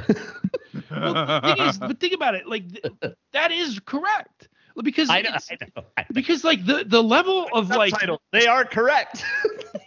the level of which which boomers were like opposed to this was actually out of proportion, I would say, to how bad Obama really was. mm-hmm. And oh so definitely definitely and, on and a so policy what- level obama was way less bad compared to george w we, bush we're kind of or- like or- nerds or Bill on that Clinton. though, but yeah, we are we are yeah no it's i recognize that Well, today but that- but Obama started a lot of like really insidious shit that people don't a lot of people don't know about. Um oh But now boomers Bush didn't know about it either. no nobody knew about it. Yeah, no, they this were is the yeah, point, right. right. So my point is that like it was fundamentally racist. The people that the the white people, the white conservatives, the people that vote Republican that reacted against Barack Obama were not mad about him not actually be in fact they would never have even raised that issue if he wasn't black. right They wouldn't have even looked into it. It felt like it was now whether or not it's true, I don't really care. It's interesting because for them, they're saying he's not a real American. But I actually think the liberals in all of their analysis are completely correct that they are coding American as white in their mind and pointing at this nigger and saying you're not American, you're not legitimate Yes. because you're not white. That is all yes, that's right. That's, That's what, what they were that's what gives the, the the grist for the mill. Yeah, no, that is that is correct. And so and so the, the thing is now what they get is they get this they you get because the, whenever the, they make those accusations, like the white lash, whenever they say there's a white lash, yeah, it it's is all true. fucking white lash. And Yeah. the well it's the same is- it's the same let me just interject it's the same it's the same psychological thing when they when the system played up in the war on terror the anti uh, brown you know arab there was a latent thing you're giving them permission yeah. here you can do it. And then lately, it's the Chicoms. It's the same we, exact thing. It's the Yellow we, Peril. Can we rename all these these wars? You know how the the Southerners would would call the Civil War the War of Northern Aggression. Can we call can we call um uh well this this current uh, Russia Ukraine can we call this the War of uh, Zog aggression? we yes. call like uh, Desert well, Storm and and uh, Fallujah the the war of Jewish aggression because um, yeah. that's what they are. I mean, yeah. You have to specify which one, you know, like the like the uh like the Napoleonic, the war Jewish of the third coalition, the fourth coalition, like the yes. the, the, the war of the fifth uh Zog coalition, you know. yeah. mm-hmm. So then they just started calling them world wars. They should have just been called like Jew Jew wars, like Jew War One, Jew War Two. right. So but anyway, Mike, yeah. The the, the point right. is that like the, the the backlash is racial, and the instead of passing the shit test, conservatives are the whole point of them is so white people fail shit tests. Uh, if you really think about it, because if they were just like you just don't like Barack Obama because he's a nigger, and white people are like, yeah, mm-hmm. that's right. yeah, no, we shouldn't. We that's should not be ruled Jeremiah, by a black man. Right? The there Jeremiah something right, wrong. Jeremiah Wright stuff like layered in on top of all that. Right. With like goddamn America and the black church and all that stuff and that that like I mean, yes. why wouldn't people conclude that? Um, well, look, fundamentally, it's wrong for a black man to rule over white people. It's yes. wrong. It shouldn't happen. It shouldn't happen. Now I'll grant Black said it's wrong in reverse as well. I'll be willing to meet you halfway. Sure, let's let's yeah, let's. Yeah, I'm that. fine with that, right? But right. like you know, you have to then grant my premise that the issue is that the way that it's framed by leftists is white people aren't human. They have no rights. They have no. uh They are not deserving of yeah. any considerations well, that any other race gets. Uh, you know, you know, you know who would agree. You know who would agree that that like black should not rule over a white. Um, Jeremiah Wright. No, Ayo Kimathi, the black guy that was on the, the oh, show. Yeah, no, but there's plenty of black nationalists that yeah. I could totally just be like, yes, we should separate. You rule yeah. your people, we'll rule ours. Let's get David like, Manning in here too. Um, but he's but he's like, know, let's Malcolm not X and all the the bullshit of of all that right now because people immediately like want to go to like di- like divvying up like the future fantasy land and it's like no no no guy we're talking about like set that aside. Now we're going to focus on the Jews. Like Jews are the problem. That was the guy's book. Um, yeah. But there was something else that uh, he said though. Um, oh yeah, he said, he said, yeah, like I mean, no offense, but I don't want any of y'all dating my daughter. I don't, dude. I don't know of a single actual white nationalist who was offended by that. Right. None. And you know who would pretend yeah, to be offended by it would be a faggot conservative. Yes. Oh yeah. What do you mean? How, you're, oh, you're against interracial because that was their reaction. Remember when Disney did some shitty cartoon where like some black girls were criticizing a white girl because she dated a black boy? Yes. And conservatives went nuts, saying like, "Oh no, racist against interracial dating." Well, the old uh, the old interview with uh, who was it? Was it um, am I thinking of two different interviews? I think there's was one with um, William F. Buckley and uh, and uh, Muhammad Ali. Is that the one? Did if, if William F. Buckley well, ever interviewed Muhammad Ali? Buckley, I remember there was there was a Muhammad Ali interview with a I think it was a white BBC presenter. I That's don't think right. it, was, was Buckley. BBC. Yeah, yeah. But and, it was I think it was a libtard, but oh yeah, he he owned that guy. There's more to if you want to go over that again, we can. But there's more There's more to this article. Oh no, William F. Buckley was on firing line with with Muhammad Ali. Yes, okay, it did happen. I I'm, I know the interview you're talking about, Mike, but there was also one where mm. Buckley went on with Muhammad Ali, and it is this exact conversation that you're describing. It's like the pinnacle of of of the the the kind of cucked um, conservative kosher conservatism, the ultimate godfather of it, William F. Buckley, with the guy who is probably the best face ever of of like Nation of Islam, Muhammad Ali. And they're arguing about this, and and Buckley is doing he's playing that that side that you're talking about, where it's yeah. like, oh no, that's terrible. I wouldn't mind if my my daughter dated, you know, a black man or whatever. And yeah, and Muhammad bullshit. Ali is like, yeah, yeah. I forget the exact details, but it would be worth rewatching sometime. Yeah, but there's like a lot more here. So it's not it's not simply just blaming this all on like Barack Obama. Right. Uh, anti-white hate is an offshoot of the left preoccupation with its perverted version of diversity. So what's a non-perverted version of diversity? Right, right, right. It's what you know what it is? It's actually white supremacy. Yes. Like because what that means if because if you allow a multiracial society with the meritocracy, you will have whites ruling with like the occasional token black. Who's like always going to be a token because there's always going to be a white person that could have also done that job. A white person easily could have been the chief engineer on the Enterprise. Easily. Right, right. Even if Geordi was a good engineer, you could have also had a white guy there. There's definitely a white guy that's just as good somewhere in the Federation. Anyway, uh, where Americans are divided between alleged oppressors, heterosexual white Christian males, and victimized groups of minorities and women.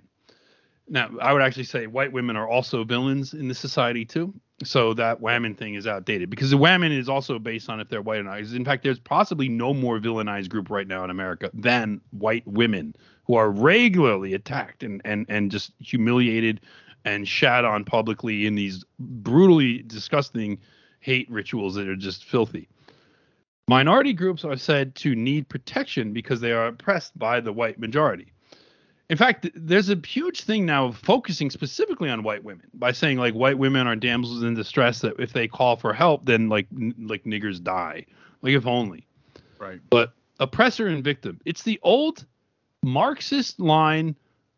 Uh, old. It's the old Marxist wine A new bottle says David Horowitz. So this is Jew number three. This is the third Jew. Jew number three Third Jew. in Big Agenda, and the results are bound to be similar. Showing contempt for a half century of enlightened racial tolerance, Democrats, with the support of academia and the media, who runs those, are trying to divide America along racial lines. Uh, we conservatives, we want racial integration. It's the segregate. This is the Yes. Dinesh D'Souza line in. This is the Dinesh D'Souza wine in slightly new bottles. Yes. I, I saw a uh, I saw um, when the Kanye thing was going down. Mm-hmm. I went down in one of my Farrakhan rabbit holes, and I forced Emily to watch like eight hours, ten hours of Farrakhan videos, and we were and we were cracking up over him on Phil Donahue, where he's just like making the case for non-integration, uh, separation, and and these women, these white women in the crowd were like spitting venom, like standing up, being like, "You're trying to divide us. You're the one that's trying to create racial division in this country." And it was it was weird because it was like, on one level, you can tell it was just. It was actually just like a racist response to like like, a like up, a nigger." yeah, yes, exactly. like Farrakhan's there, very smug and with his bow tie, you know, and so sure of himself and very confident. And and you could tell they're like they hate that that he is judging their like whole moral thing that they tell Yeah. themselves they're good people. And it was sort of like a racist reaction, but it was very funny because it's like it was also breaking their minds to hear a black guy saying Well, this. because and that- he's that- their moral superior inherently, and yeah, right, all that. right, yeah. yeah, yeah. But anyway, continue. But they didn't seem to think so, though. no, They seem to get that courage up, right? Anyway, yes, right, right. But yeah, uh, so uh, progressive liberals and Democrats, David Horowitz again explains in The Enemy Within, believe that what is wrong with America is that there are too many white males occupying positions of power and influence, and allegedly keeping diverse, marginalized, and underserved minorities in their place. That may have been true in 1950, but today employers are tripping over each other for the chance to hire and promote minority workers, which is a good thing. That's the thing. He thinks this is a good thing. Yeah. Like, in fact, they use discrimination against white people framed as a positive development as an argument against attacking white people further. yeah. The argument that the U.S. but which is always going to lose. The argument that the U.S. suffers from systemic racism and white privilege is a myth invented to demonize whites and foment racial division. Now, the, the only thing that's sort of different about this argument is that they're starting to openly talk about whites as a as a group, as a definite Yes. group. That's relatively new. That's the only. Then they've they've had to budge on that. Yes, yes. Because They've if they don't- to step back, they're stepping back. I mean, Yeah. it, it's like it's like two fighters squaring off, and and you're not actually landing any blows, but the other guy is giving ground. You know, he's he's Mm-hmm. he's on the back foot. He's stepping back. You're stepping forward, leaning into him, and he's stepping back. That's what this is. Yeah. So, but but here, but the whole framing is like so. Here, here's further. Many leading black thinkers, Thomas Sowell, Shelby Steele, Bob Woodson, Candace Owens, Larry Elder. So here we have five niggers and three Jews agree Yes. Attacking white people is bad. There's not a single white person quoted in this whole fucking no. article. Well, this is the thing that, that gets me about it is if that's your basic premise, why wouldn't I mean forget about Mike Peinovich? Why wouldn't you just quote David Duke? Like he's been saying this in the public right.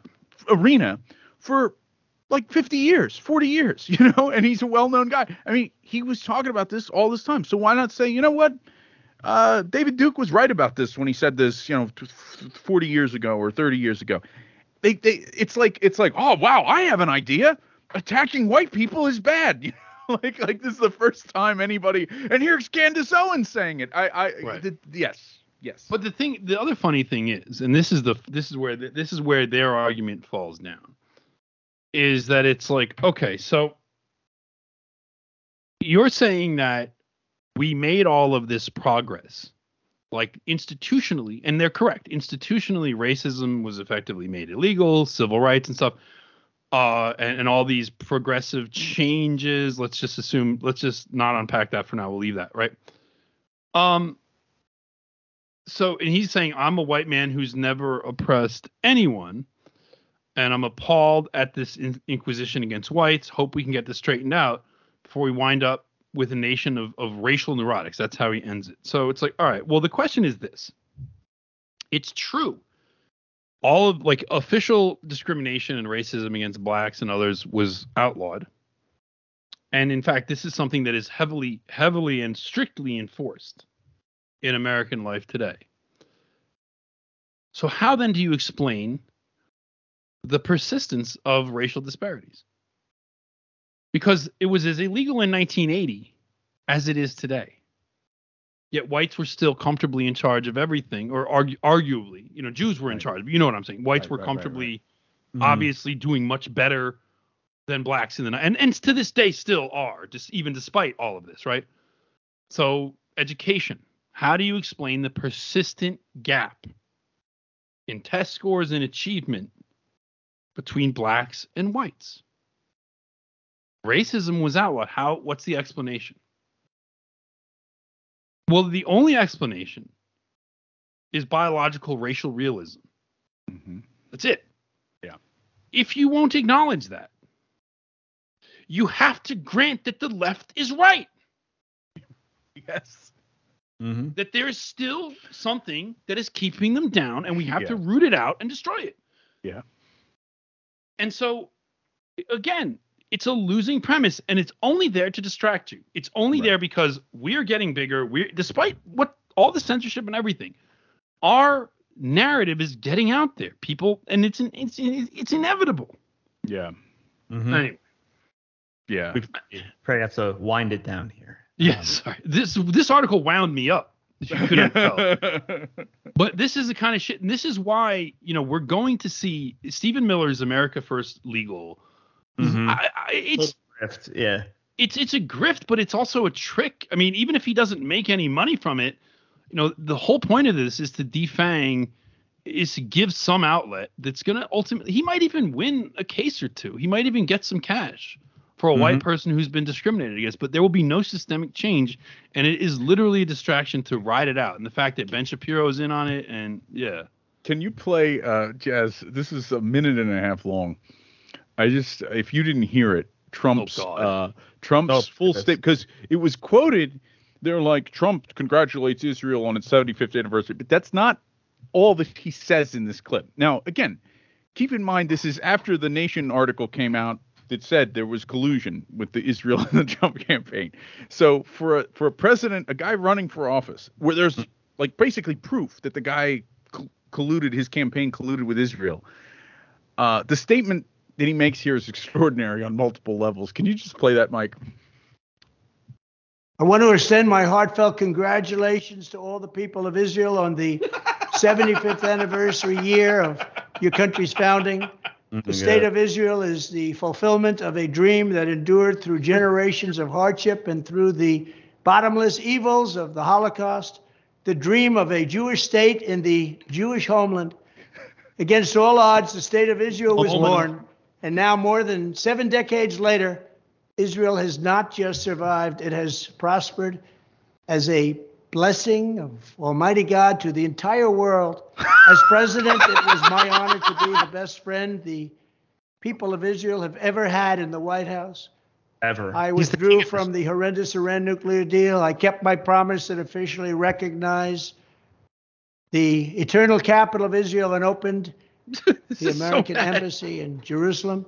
I also recognized Israeli sovereignty over the Golan Heights, something that nobody thought was even possible to get. I did more for Israel than any other president, probably times 10. That's okay. You did a great job, and I'm very proud of it. Great people, incredible people, brave people. And with the historic Abraham Accords, we even created peace in the Middle East. Yeah, right. The most important diplomatic breakthrough in many generations. Once again, to our Israeli friends, congratulations on this joyous occasion. The American people will stand with you always, and so will I. Thank you. they will stand with you always under duress and with Stockholm syndrome. I mean, that this is actually like if, if if Trump lives long enough to ever be put on trial for treason against the United States, this is Mm-hmm. like he makes the case here. like this is the case. He just made the case for the prosecution. You know, I am a traitor to my country. I am a foreign agent. I serve a foreign power. Uh, yeah, that Well, was he's just- basically saying, Jews, please stop canceling me. Yes. Well, you know, I don't know what. Yeah, it's just it's He's just it's pleading a- for Jewish See, well, you know, and the thing All about And he Go does he does this all the time. Like I'm the best. Nobody's done this more for you. That's his that's his campaign. That's his like foxhole prayer like campaign last ditch effort. Like he can't take his message to the people because he screwed them over in many ways. Um Yeah. so he's going Jews. Like please. That's all Well- that's like Sheldon Adelson replacement. Where are you, fam? Like yes. Well, it's Yeah. almost even just like Trump is just an agent of Benjamin Netanyahu. yes. Yeah. Like it's like it's like this almost been kind of come out in the last few months. uh, Well, I mean, Jared the tr- like the the Netanyahu's like stay at the Kushner's house when they come to America. I mean, it's like really, yeah. Right. I mean, and it seems that this is this is the sort of factional fighting inside the Jewish uh, system that we've seen, where the you know it manifested in the actual street protests in Israel Mm-hmm. a few months ago, and and and part of it is Donald Trump. Yes. In that, um, and, and that's part of why the the coup attempt against Netanyahu happened in Israel. That's what it was.